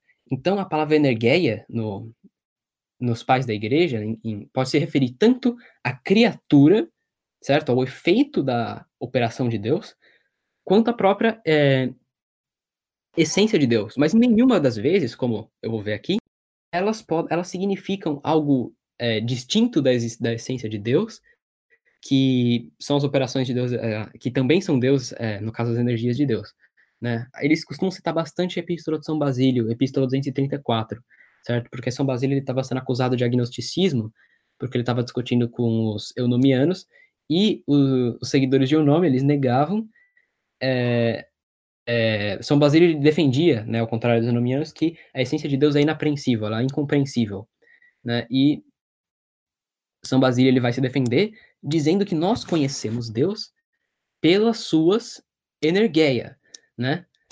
Só que a palavra energeia aqui, ela desempenha não o sentido né, palamista da coisa, ela vai ter, ela tem o sentido de, de efeito das operações de Deus, né? É, observa observem o que ele diz, abre aspas, as operações, né, no caso energia, são diversas, a essência é simples, mas nós mesmos dizemos que conhecemos nosso Deus a partir das operações, mas não usamos nos aproximar da própria essência, pois as operações dele se resumem a nós, mas sua essência permanece inacessível, né? E ele diz um pouco mais adiante, portanto, da energia vem o conhecimento e do conhecimento a adoração. Nós conhecemos Deus pelo poder, nós, portanto, acreditamos naquele que é conhecido e adoramos aquele que é acreditado. Né? Só que, se a gente observar, a gente consegue entender a palavra energeia exatamente no sentido que São João Crisóstomo defendeu lá no é, Exposição da Fé Ortodoxa, onde energia tem o sentido do resultado da operação de Deus. Não é? E é exatamente assim. Ele tá. Então, se a gente vê São Basílio está defendendo exatamente a forma que São Tomás estava defendendo do conhecimento de, de Deus, né? Na sua teológica, é, é, na primeira parte, questão 2, artigo 2, São Tomás vai falar que nós podemos conhecer, é, existem duas formas de conhecimento, da causa para efeito e do efeito para causa. Né? E no caso de Deus, a gente conhece do efeito para causa. E é exatamente isso que São Basílio está falando. A gente consegue, a gente conhece Deus do, da, do resultado das suas operações para a causa, né? que no caso a causa seria a essência. É, São Basílio diz explicitamente na epístola seguinte, onde ele diz: em nossa crença Deus, em nossa, em nossa crença sobre Deus, primeiro vem a ideia de que Deus é. Concluímos isso a partir de suas obras, certo? Então, ele está afirmando aí que é, exatamente a teoria tomista de, de como conhecemos Deus. E o próprio, como já disse o Alexis Torrance, do, que escreveu que ele é simpático, a distinção palamista, mas é, acredita que ele mesmo acredita que essa citação não está no sentido palamista de energias. São Gregório de Nissa, eles também vão tentar usar São Gregório de Nissa, e, e a partir daí tem outras citações precisas de São Basílio, mas é tudo mais ou menos a mesma coisa. Basta aplicar essa concepção de energias. Né? São Gregório de Nissa, eles também vão tentar utilizar, é, onde São Gregório de Nissa diz, pois Deus que por natureza é invisível, é visível em suas operações, sendo percebido naquelas coisas que estão ao seu redor.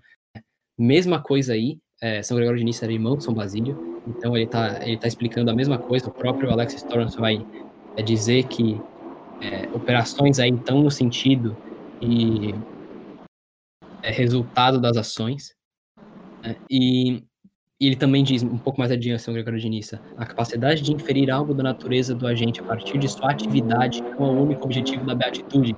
Isso contradiz perfeitamente a visão dos ortodoxos que o André estava falando. É, por causa que nós, a, a proposta da beatitude não é apenas conhecer a atividade, atividade aqui usa a palavra energeia, é conhecer a essência de Deus, né? É observar, é ver Deus face a face, como diz Paulo e João, né? E o, tem inclusive uma citação do de São Gregório de Nissa, onde ele vai contradizer explicitamente isso, negando uma negando a distinção entre essência e energias. Ele diz o seguinte no contra o nome, né? Abre aspas, pois nossa declaração não viola a simplicidade da deidade, já que a comunidade já que comunidade de diferença específica não são essência. Então ele identifica a questão de simplicidade da divindade, né? A divindade ele identifica com essência nessa frase. Certo? É, é tudo a partir daí, né? Tudo nessa mesma linha. Basta em si mente que energia pode significar o resultado das operações é, ou o próprio operador.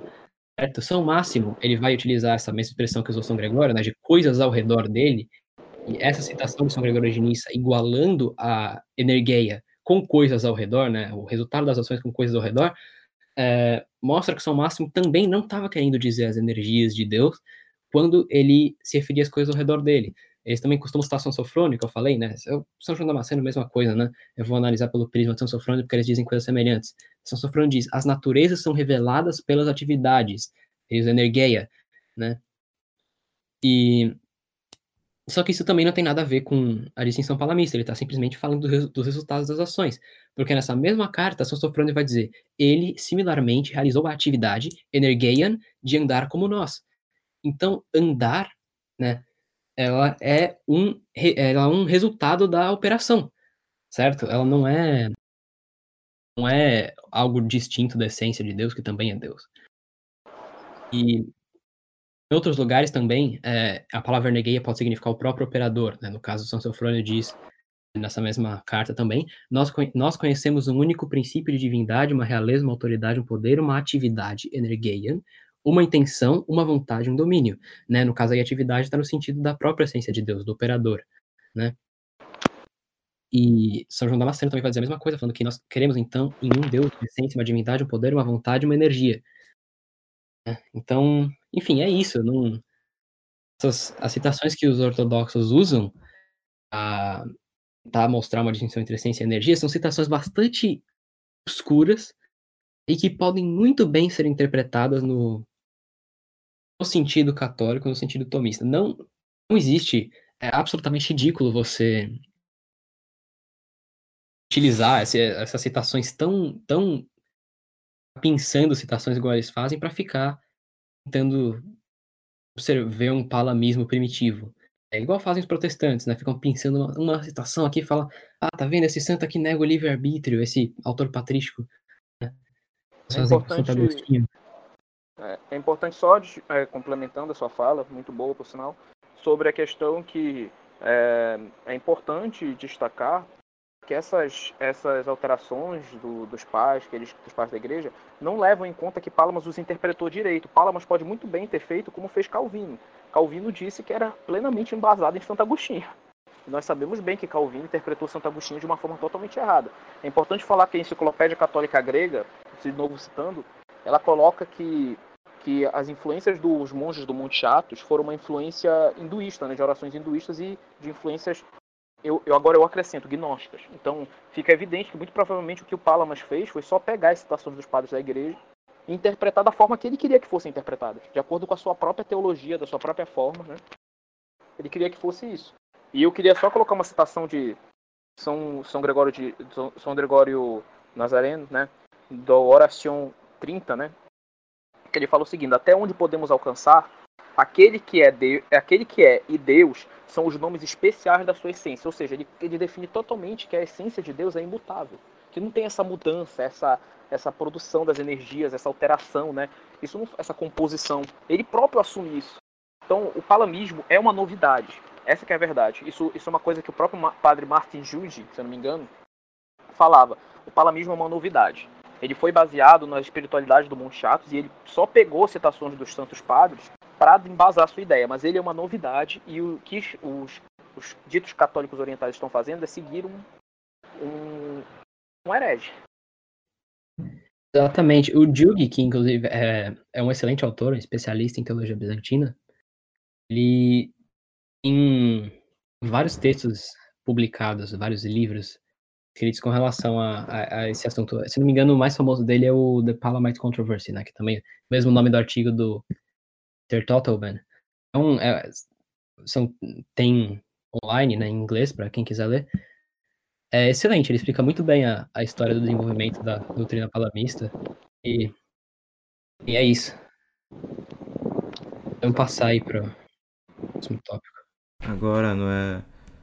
Cabe entrarmos então nos argumentos que eles usam não para defender a pessoa de Palamas, mas para defender a devoção, o culto ilícito prestado a eles, baseados em documentos que eles próprios não têm em mãos, ou se têm, não é, estão usando de forma errônea. Pode então prosseguir, André? É.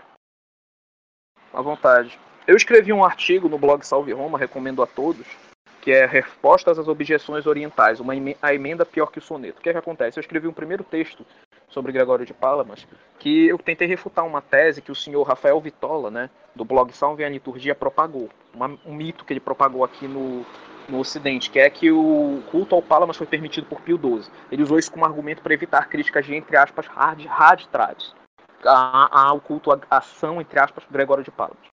Então, é, o que acontece? Essa tese é um absurdo. É, eu mostrei um texto da condenação de Palamas do Sínodo de Zamor e um texto de Ives Conga, dizendo que, que essa condenação do Sínodo de Zamor tirou Palamas dos calendários. Entendeu? E também mostrei que. E também mostrei no texto, né? Que Pio XII aprovou, falou de maneira positiva, elogiando o Sínodo de Zamor, que foi um sínodo que retirou Palamas do cano. Então isso só mostra que é um absurdo.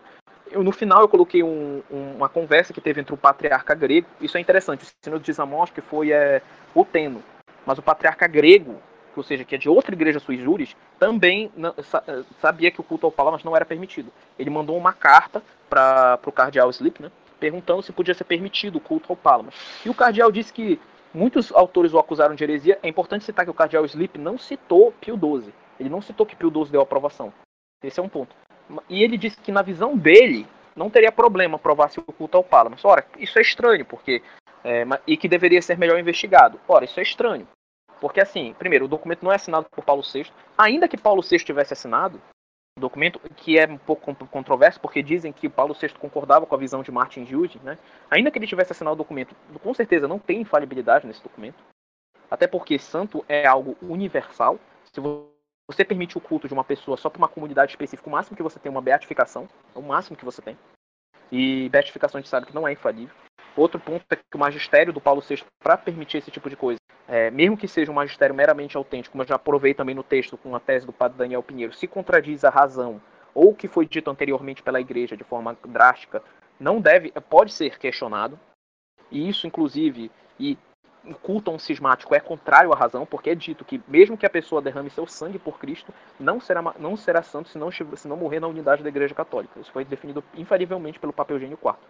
Então, o culto ao cismático contradiz a razão e também contradiz a, a, a teologia, né? Porque o que os papas falaram, porque os papas defenderam esse sínodo. Bom, o que aconteceu? O senhor Melquito escreveu um, texto, é, um, fez um vídeo me tentando me refutar, e no vídeo ele demonstrou uma completa absurdidade. No vídeo ele ele falou do sínodo dos Amós como algo negativo, que foi um processo de latinização, ou seja, ele, ele falou como se não fosse horrível, e ele disse, ele comparou a intervenção de um núncio apostólico, porque quem dirigiu o sínodo de Amós foi o núncio apostólico, que é o o representante do Papa. Ele, ele comparou a, a, presença do núncio apostólico enviado pelo Papa e aprovado pelo Papa com os protestantes que interferiram no rito de Paulo VI. Ele disse que é a mesma coisa. Ele basicamente falou que é a mesma coisa. Ora, isso é basicamente declaracismo. Ele está comparando o príncipe dos apóstolos, a intervenção de, do Papa, que Santa Catarina chamava de doce Cristo na Terra, com, o, com uns protestantes no rito. Isso é um absurdo. E ele fez isso então o que, que acontece? Eu escrevi aqui um texto, primeiramente, a condenação do sínodo de Zamosta. O Santo Sínodo não somente proíbe o culto a Gregório de Palamas enquanto santo ou celebrar o dia da sua festa, mas também proíbe nomeá-lo em nossa igreja sobre penas prescritas aos cismáticos. Então, ele, após fazer essas comparações ridículas, né, ele comete primeiro um equívoco. Primeiro, o Sínodo de Zasmos não foi presidido por um mero legado papal. Ele foi presidido pelo arcebispo de Endessa, que era o cardeal Hieronymus Grimaldos, que também era legado papal na Polônia. Por isso que ele presidiu o sínodo. Não foi porque ele era legado papal necessariamente, foi porque ele era o arcebispo. Então por isso que ele presidiu o sínodo. Então ele tentou fazer uma relação. Ele diz que contradiz a união de Brecht, mas a união dos Brecht não especifica qual festas seriam poderiam ser removidas do calendário. Entendeu? E a própria União de Brecht reconhece a necessidade da revisão do calendário litúrgico se o antigo não puder mais ser. Tudo isso eu coloquei no meu artigo. O nome do artigo é, é Respostas a Objeções Orientais, uma emenda pior que o soneto.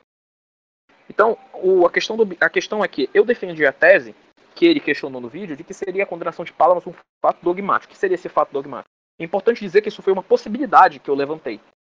O fato dogmático é quando uma, uma, uma condenação de uma pessoa é infalível porque é por causa da doutrina dele. Ou seja, por exemplo, Lutero, não existe Lutero na revelação. Não está escrito Lutero na Bíblia ou em, em outras coisas. Mas a, mas a igreja pode ter emitido um juízo infalível sobre Lutero porque a pessoa dele estava ligado com as doutrinas perniciosas que ele propagava. E a igreja pode falar sobre essas doutrinas. Da mesma forma, a igreja pode proclamar fatos né, históricos, dogmáticos, como sendo infalíveis. Por isso que os excomunhões podem ser válidas se estiverem relacionadas com doutrina infalível. Então, uh, isso que seria um fato dogmático, seria quando a pessoa está relacionada, ou o fato histórico está relacionado com a doutrina. Como está relacionado com a doutrina infalível, isso seria infalível. A igreja pode emitir uma asserção sobre isso, mesmo que não esteja presente claramente na revelação. Seria uma infalidade negativa. Porque, no que eu me baseei nisso? Me baseei porque o Papa Pio Bento XIII condenou na bula Benedictus Deus a, a tese defendida por Palamas de que a essência divina, de que o de que nós nunca veríamos a essência divina. Ele deixou claramente que a visão beatífica é essência divina visione, intuitiva etiam faciale. Ele deixou claro isso. Eugênio III já condenou formalmente em 1148 qualquer preposição que sustentasse uma distinção entre a essência e os atributos divinos, que é o que o Palamas faz. Então já temos uma segunda condenação. E aí, por isso que nós propomos que, de, de, de que Zamós, e propomos que Zamós, ao condenar a pessoa, e pessoal do, a condenar a pessoa de Palamas, incorreria no fato dogmático. E isso não, era, não foi o principal argumento do meu texto. Eu disse que é uma suposição, entendeu? Eu, eu, disse que era uma suposição, mas que é muito provável. Porque a gente não sabe se o Palamas foi condenado por causa das suas doutrinas ou se ele foi condenado por ele ter sido um cismático famoso. Independente disso, a condenação dele foi ratificada por vários papas. Ratificado por vários papas que condenaram a doutrina. E mesmo que ele tivesse sido condenado por ser um cismático famoso, ora, isso é embasado em doutrina infalível. Porque cismáticos não podem ser santos, isso foi definido pelo Papa Eugênio IV. Então, essa condenação muito provavelmente poderia ser um fato dogmático. Todavia, eu não dei certeza nisso. Até eu não dei certeza. E ele falou como se eu tivesse dado uma certeza. E eu não falei com certeza. Eu só disse que é uma coisa muito provável. E eu disse ainda, o que mostra que pode ser temerário negar isso. Temer, no mínimo temerário. Ou seja, tantos papas terem dado essa aprovação, tantas teses da igreja condenado, condenando que a doutrina do Palamas, dizendo que é errada, e ele viveu depois, ou então no mesmo período que essas teses foram condenadas. Tantas coisas sendo condenadas da doutrina do Palamas, ele ter sido canonizado pelos ortodoxos no pós-cisma, tudo isso, tudo isso e aí você ainda quer sustentar o culto a ele, é temer, no mínimo temerário. E eu levantei a hipótese de ser um fato dogmático. E o que acontece? É absurdo que isso estava longe de ser o argumento principal do texto. O, eu segui citando a tese é, do Papa, do, do, mostrando as citações de papas sobre isso. Olha, essa citação aqui é do Bento XIV na Alatei Sunt, de 1755 visto que, no entanto, o elo mais próximo possível liga a prática litúrgica às verdades dogmáticas, a Sé Apostólica assim detectou qualquer ritual perigoso ou indecoroso se infiltrado na igreja oriental, desaprovou, condenou e proibiu seu uso. Ou seja, a igreja pode fazer asserções sobre os ritos orientais. Ele falou como se não pudesse. Não. Se tem elementos indecorosos infiltrados na igreja oriental, a igreja pode fazer asserções, pode sim condenar. E assim como condenou esse culto a um cismático. E não está errado, porque tantos papas aprovaram esse, esse do magistério, tantos papas disseram que, que as alterações foram boas, que é extremamente absurdo dizer que elas são erradas. Você está dizendo que todos esses papas erraram no seu magistério. E é muito diferente dos casos como o do concílio, pelos motivos que eu mesmo expliquei no texto. Porque os, o do concílio, a própria linguagem é diferente. Né? A, a gente vai ver aqui nos documentos que a linguagem empregada pelos papas é muito incisiva. Por exemplo, tem esse documento aqui do Papa Pio IX, que eu acredito que seja o mais completo, que é da Omnes Sollicitudem, Sollicitudine que ele fala o seguinte: é, por outro lado, essa preocupação de preservar intactas as liturgias antigas não impediu que certos ritos emprestados de outras igrejas fossem admitidos no rito oriental. Olha só, quer dizer, o Papa Pio IX foi dizendo que é possível que seja colocado ritos de outras igrejas. E cadê a latinização? Hein? Ele, ele disse que simplesmente por você colocar elementos é, latinos, por exemplo, no rito oriental, é latinização. Ora, isso é um absurdo, a gente está vendo aqui. Não tem nada a ver. Existe um enriquecimento mútuo entre os ritos. O próprio Kyrie que nós temos na, na, nossa missa veio dos ritos orientais. Existe um enriquecimento mútuo. Dizer que não pode ter nenhum elemento latino ser acrescentado, ser complementado, isso é um absurdo. Gregório, continua o papo. Gregório XVI, de abençoada memória, escreveu sobre isso aos católicos armênios. Seus antepassados os admiraram porque pareciam mais adequados e bonitos, ou os apresentaram em vários períodos, como uma marca distintiva que se separava de hereges e cismáticos. Ou seja, os ritos são belos à medida que se separam dos hereges e cismáticos. Como declarou o mesmo sumo pontífice, essa regra deve ser absolutamente observada, segundo a qual, exceto pelas razões mais sérias com sé, e com a sé apostólica, nenhuma inovação deve ser introduzida nos ritos sagrados da liturgia, mesmo sob o pretexto de restaurar as cerimônias que possam parecer mais conformes com as liturgias aprovadas pela mesma Santa Sé. Então você não pode simplesmente restaurar a liturgia e dizer que não, isso aqui que Roma fez está errado e acabou. Não, não pode, que é exatamente o que o cara fez no texto.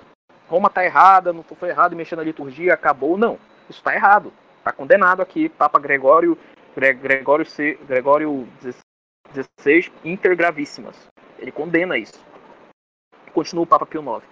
De fato, aprendemos recentemente que uma controvérsia muito amarga foi levantada sobre as questões litúrgicas entre os católicos de rito grego e ruteno, e que certas pessoas, mesmo investidas em ordens clericais desejosas de novidades, tentaram mudar os ritos de acordo com seus próprios gostos.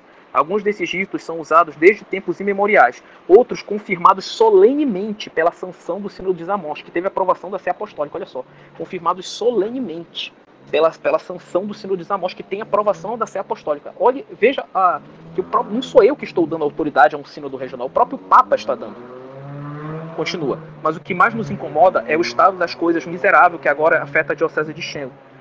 De fato, seu bispo, a quem instalamos há alguns anos e que ainda está conectado com essa diocese por laços espirituais, se foi um certo pseudo-administrador, que há muito julgamos indigno de dignidade episcopal. Não temia usurpar a jurisdição eclesiástica e derrubar tudo dentro dessa igreja.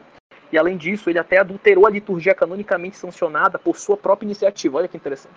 Para nossa tristeza, temos diante de nossos olhos carta circular publicada em 20 de outubro de 1873, da qual o pseudo-administrador se atreve a inovar o exercício do culto divino da Sagrada. Seu único objetivo é introduzir na liturgia dos cismáticos na diocese de Shen, ou seja, o Papa Pio IX está condenando quem introduz elementos que vêm da liturgia dos cismáticos na, na liturgia, na, na liturgia católica. Ele condena isso. Ou seja, essa história de querer vamos voltar para os antigos, antes, do, antes da gente voltar à comunhão da igreja, nossos ritos antigos, para eles ficarem. Não, o Papa Pio IX está condenando isso. Porque você não pode trazer elementos que são dos cismáticos que foram condenados pela igreja. Para enganar com mais facilidade as pessoas, continua o Papa, né? Pessoas simples e sem instrução. Ele citou descaradamente cartas de instituições da Santa Sé e interpretou faldamente a sua maneira. É, dá para ver que orientais interpretando de maneira errada constituições da Santa Sé, né? E adulterando e manipulando é uma, é uma coisa. não é coisa atual, né? Antiga, mesmo antigamente faziam isso. Além disso, os cânones, não dizendo que a pessoa do vídeo chegou a fazer isso, mas muitos já chegaram a fazer.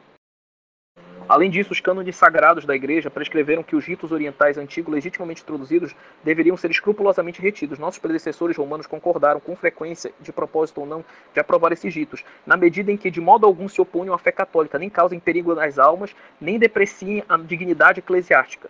Então, os ritos é, é aprovado se não se opõe à fé católica e nem causa perigo às almas e nem despreze a dignidade eclesiástica. Ora, que coisa pode causar perigo às almas e depreciar a dignidade eclesiástica do que fazer um culto a um cismático?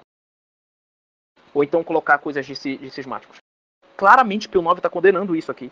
Ao mesmo tempo, esses cânones declaram solenemente que ninguém, sem consultar a Santa Sé, pode introduzir as menores inovações na liturgia. Isso é suficiente claramente indicado nas constituições apostólicas mencionadas anteriormente.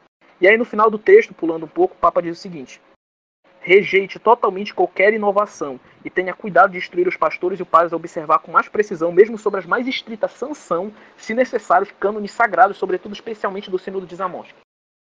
Então ele deixa claro que o sínodo de Zamosk é uma coisa que deve ser seguida. Zamosk também foi elogiado por Bento XIII, Bento XIV, Pio XII.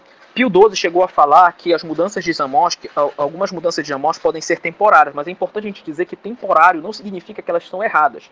Uma mudança pode ser temporária e ser certa, e, e poder e ser uma mudança quer dizer certa e devido às circunstâncias poder ser mudada. Por exemplo, vamos dizer que na época do protestantismo o Papa colocasse uma lei que, olha, eu proíbo que se faça a elevação da hoxa na hora da consagração. Ora, é, a gente sabe bem que a elevação da hoxa né, na consagração foi uma coisa que foi acrescentada só posteriormente e não interfere na transubstanciação. Então, o Papa poderia fazer isso, isso não fere a fé moral, então é uma coisa lista. Mas devido às circunstâncias da época, que era com o protestantismo, que estavam negando a presença real, então essa lei que é certa, ou seja, que é infalível no sentido de ser correta, ou seja, que é uma lei justa, que não fere a fé e a moral, devido às circunstâncias da época, seria problemática. Então, algumas coisas podem ser alteradas dependendo das circunstâncias, mas não tira o fato de que elas são corretas. Mesma coisa com o sino de desamor. Dizer que algumas delas, algumas das mudanças podem ser é, mudadas por causa das circunstâncias, não diz que elas são erradas. Né? Porque se você disser que as mudanças do sino de desamorte são erradas, você está dizendo que Pio IX está errado, inclusive por aplicar as mais estritas sanções para quem não segue o sínodo. Você está dizendo que Bento XIII está errado, que Pio XII está errado. Isso ignorando o, o, a condenação a Pálamas. Porque eu digo, a condenação a Pálamas nunca, jamais poderia ser revista de maneira lícita, porque é um herege cismático. E está claro isso, está claro isso, está clara essa condenação.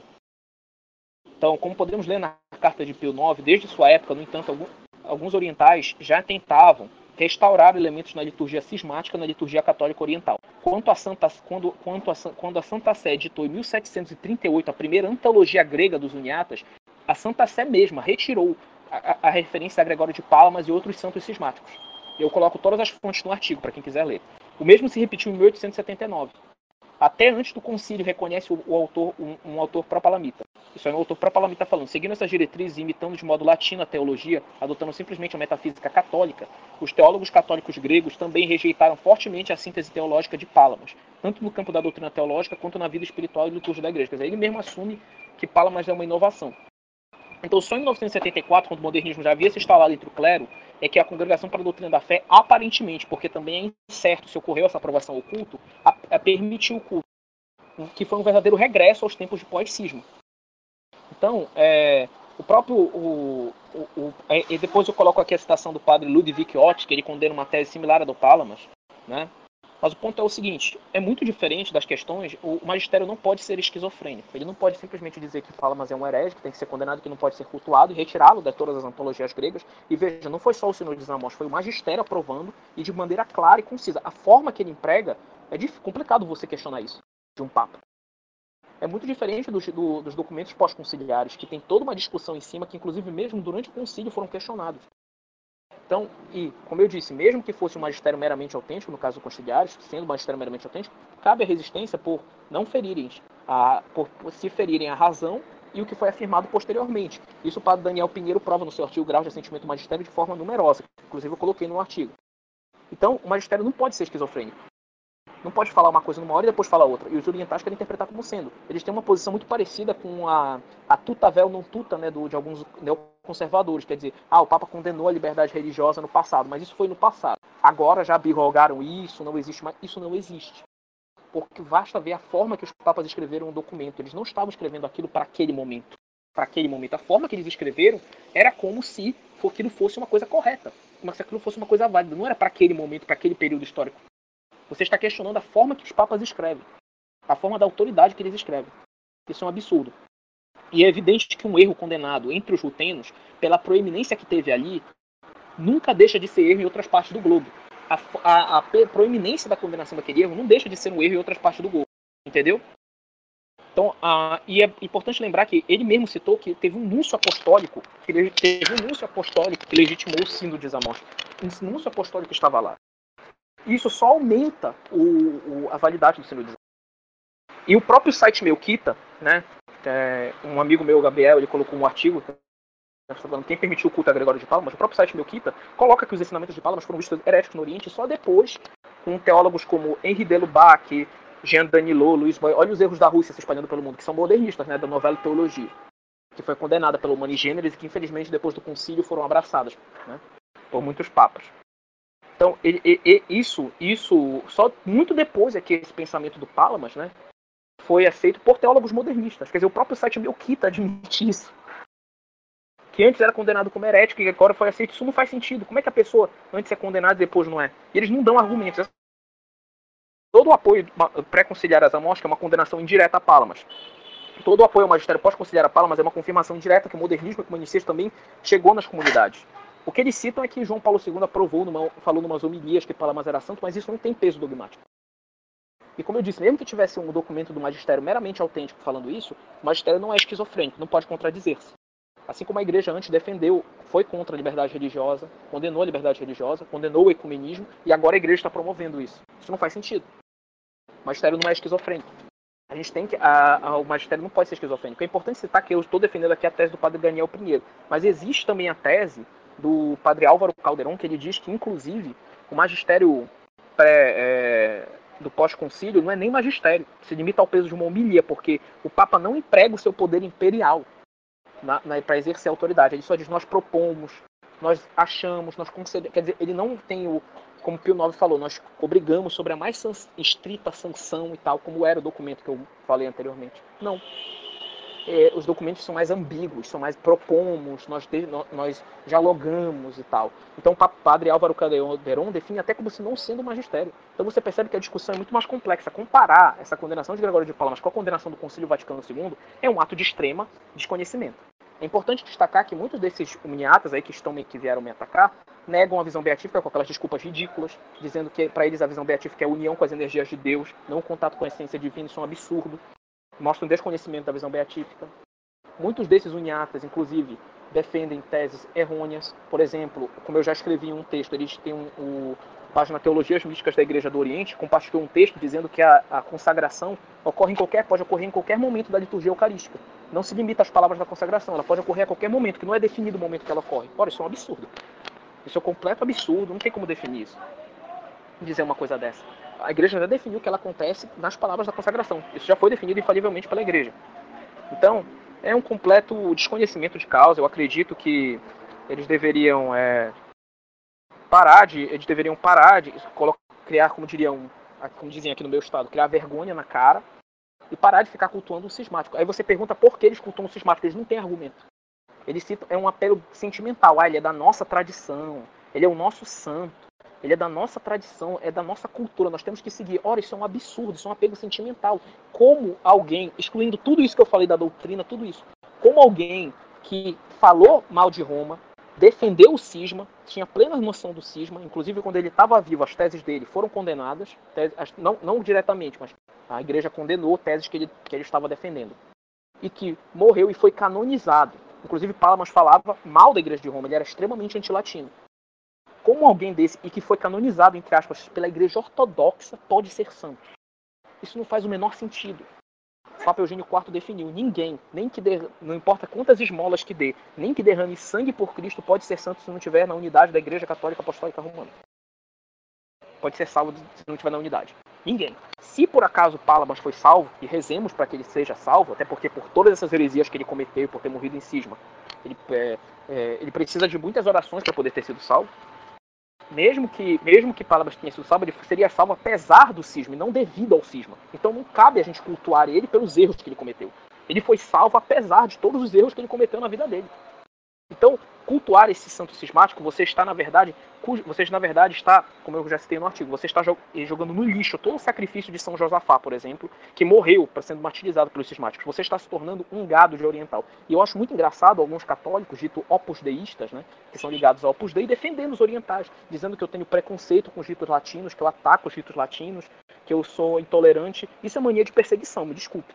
Em nenhum momento eu ataquei os ritos latinos. Inclusive, eu elogiei a beleza deles. E eu disse, inclusive, que eu sou contra essa história de que o rito latino deve absorver os outros ritos. Que isso, para mim, que seria o caso da latinização. Eu sou totalmente contra isso. Agora, eu sou contra herege.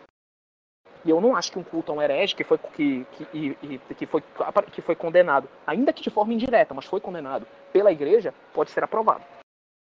Então, é, era isso. Mais informações vocês podem ler no, no meu artigo. Só, só para adicionar uma coisa aqui, o Martin Duggy, né, que você citou no. que já foi citado aqui, ele deixa bem claro, né, no, no, nos textos dele, ele cita alguns exemplos de pessoas que informavam o, o Papa na época da, da controvérsia palamista sobre a questão das energias e todas as, as comentários eram negativos, falando veja o absurdo que os orientais estão introduzindo em sua teologia. Né? Eram todos. Então, desde o princípio, a igreja sempre teve uma visão negativa disso. E pode passar pro, pro próximo, eu acho. Pode passar. Não, então, algo mais para finalizar? Alguma coisa a ser mencionada? Não, só quero dizer que eu quero agradecer vocês por terem me chamado para isso. Muito obrigado. E eu quero dizer só, quero falar para que não faz sentido nenhum um católico ficar se, é, perdendo tempo com essas espiritualidades orientais, como eu vejo muitos católicos empolgados, né? Porque eu digo assim, católico latino, que nasceu latino, que não tem ancestrais orientais, que vai para culto oriental, simplesmente porque, porque acha bonitinho, é um empolgado. Não tem sentido isso. Você é criado numa cultura latina, você foi feito ir para a cultura oriental é empolgado. E assim, esses, esses senhores aí que estão me atacando, muitos deles frequentam uma igreja lá de São Paulo que lá tem RCC, Lá tem missa de cura e libertação, tem todas essas coisas absurdas da RCC. E eu nunca vi eles criticarem a latinização da RCC, a latinização dessas missas de cura e libertação. Que tradicionalismo oriental é esse que só critica o que é bom do catolicismo? Só critica o que é bom do catolicismo e teologia católica. Isso é um absurdo. Mostra essa conexão que tem entre o modernismo e esses orientais, que, eu repito, é, são os erros da Rússia que Nossa Senhora anunciou. são, estão sendo espalhados pelo mundo. Esse é um dos erros da Rússia que está sendo espalhado pelo mundo. Também queria dizer que não faz sentido um católico ficar se preocupando com essas teologias orientais absurdas e heréticas, sendo que a gente tem Santa Teresinha, São João da Cruz, até os santos padres da igreja, os, como o Santo Antão, né, os padres do deserto, Santo Antão, é, e tantos outros, para ter mística. Não, a gente não precisa dessa mística palamista. A gente tem a nossa própria espiritualidade católica. Então você, então você que é católico latino e está defendendo, dizendo que eu estou atacando eles, dizendo que eu, tô, que eu, que eu sou preconceituoso com o oriental, primeiro que você está mostrando um desconhecimento, tá bom? Segundo, você está sendo um gado origem oriental, porque você não está lendo o artigo, você está defendendo unicamente porque você gosta, por, por apego puramente sentimental. E terceiro, você vai responder no dia do juízo, vocês todos, todos, inclusive esses católicos orientais, se continuarem com esse apego desordenado a coisas ortodoxas, sistemáticas, vocês vão responder no dia do juízo por isso. Então é melhor vocês se converterem logo. Coisa, uma coisa que eu acabei lembrando aqui, né? Você citou a questão do João Paulo II chamar Gregório Palamas de santo numa é. dele, né? Enfim, é, tem uma coisa importante nisso. É, além de não ser uma declaração infalível, João Paulo II ele ensinou mais de uma vez, ele, ele ensinou várias vezes, a heresia de que existem santos não católicos. Certo? Isso daí é um absurdo. Causa que foi defendido, pronunciado várias vezes, a igreja já se pronunciou várias, várias vezes sobre isso, né? Por exemplo, na Atis Cognitum, do, do 13, ele diz: a prática da igreja tem sido sempre a mesma, apoiada pelo juízo do, unânime dos santos padres, sempre consideraram excluídos da comunhão católica e fora da igreja qualquer um que se desvie no menor grau que seja, é, de, é, de qualquer ponto de doutrina proposta pelo magistério autêntico. Então, qualquer um que se desvie no menor ponto possível, no caso Palamar, né, que ele negava o papado e várias coisas, já é para ser considerado fora da igreja. E Eugênio IV, como você falou, definiu que fora da igreja não dá para se salvar nem que derrame seu sangue pelo nome de Cristo. Né? Pelágio II também diz a mesma coisa. Enfim, o João Paulo II estava errado nesse, nesse ponto. Não existem santos não católicos. Então, é, se a gente interpretar essa frase dele de que ele chamou Gregório Palamas de São Gregório Palamas, é, se a gente interpretar por esse prisma de que ele estava errado nessa ideia de que tem santos não católicos, não, a frase dele fica totalmente explicada, né? A gente compreende. E chamou ele de São Gregório Palamas porque ele acreditava que existem santos não católicos, mas na verdade não existem santos não católicos. E então a gente entende por que ele chamou isso, ele estava simplesmente errado, né? Não, não é nenhum problema é, para nós isso daí. Já concluiu? Então, tudo bem. Gostaria aqui de agradecer né, o André por, por mim pode ter aceitado o convite para podermos, além da resposta em si, não é, a pessoa de Palamas também temos abordado vários assuntos importantes em um mesmo podcast. Então, obrigado por ter disponibilizado seu tempo. Muito obrigado a todos que estão ouvindo. E adeus. Até a próxima podcast.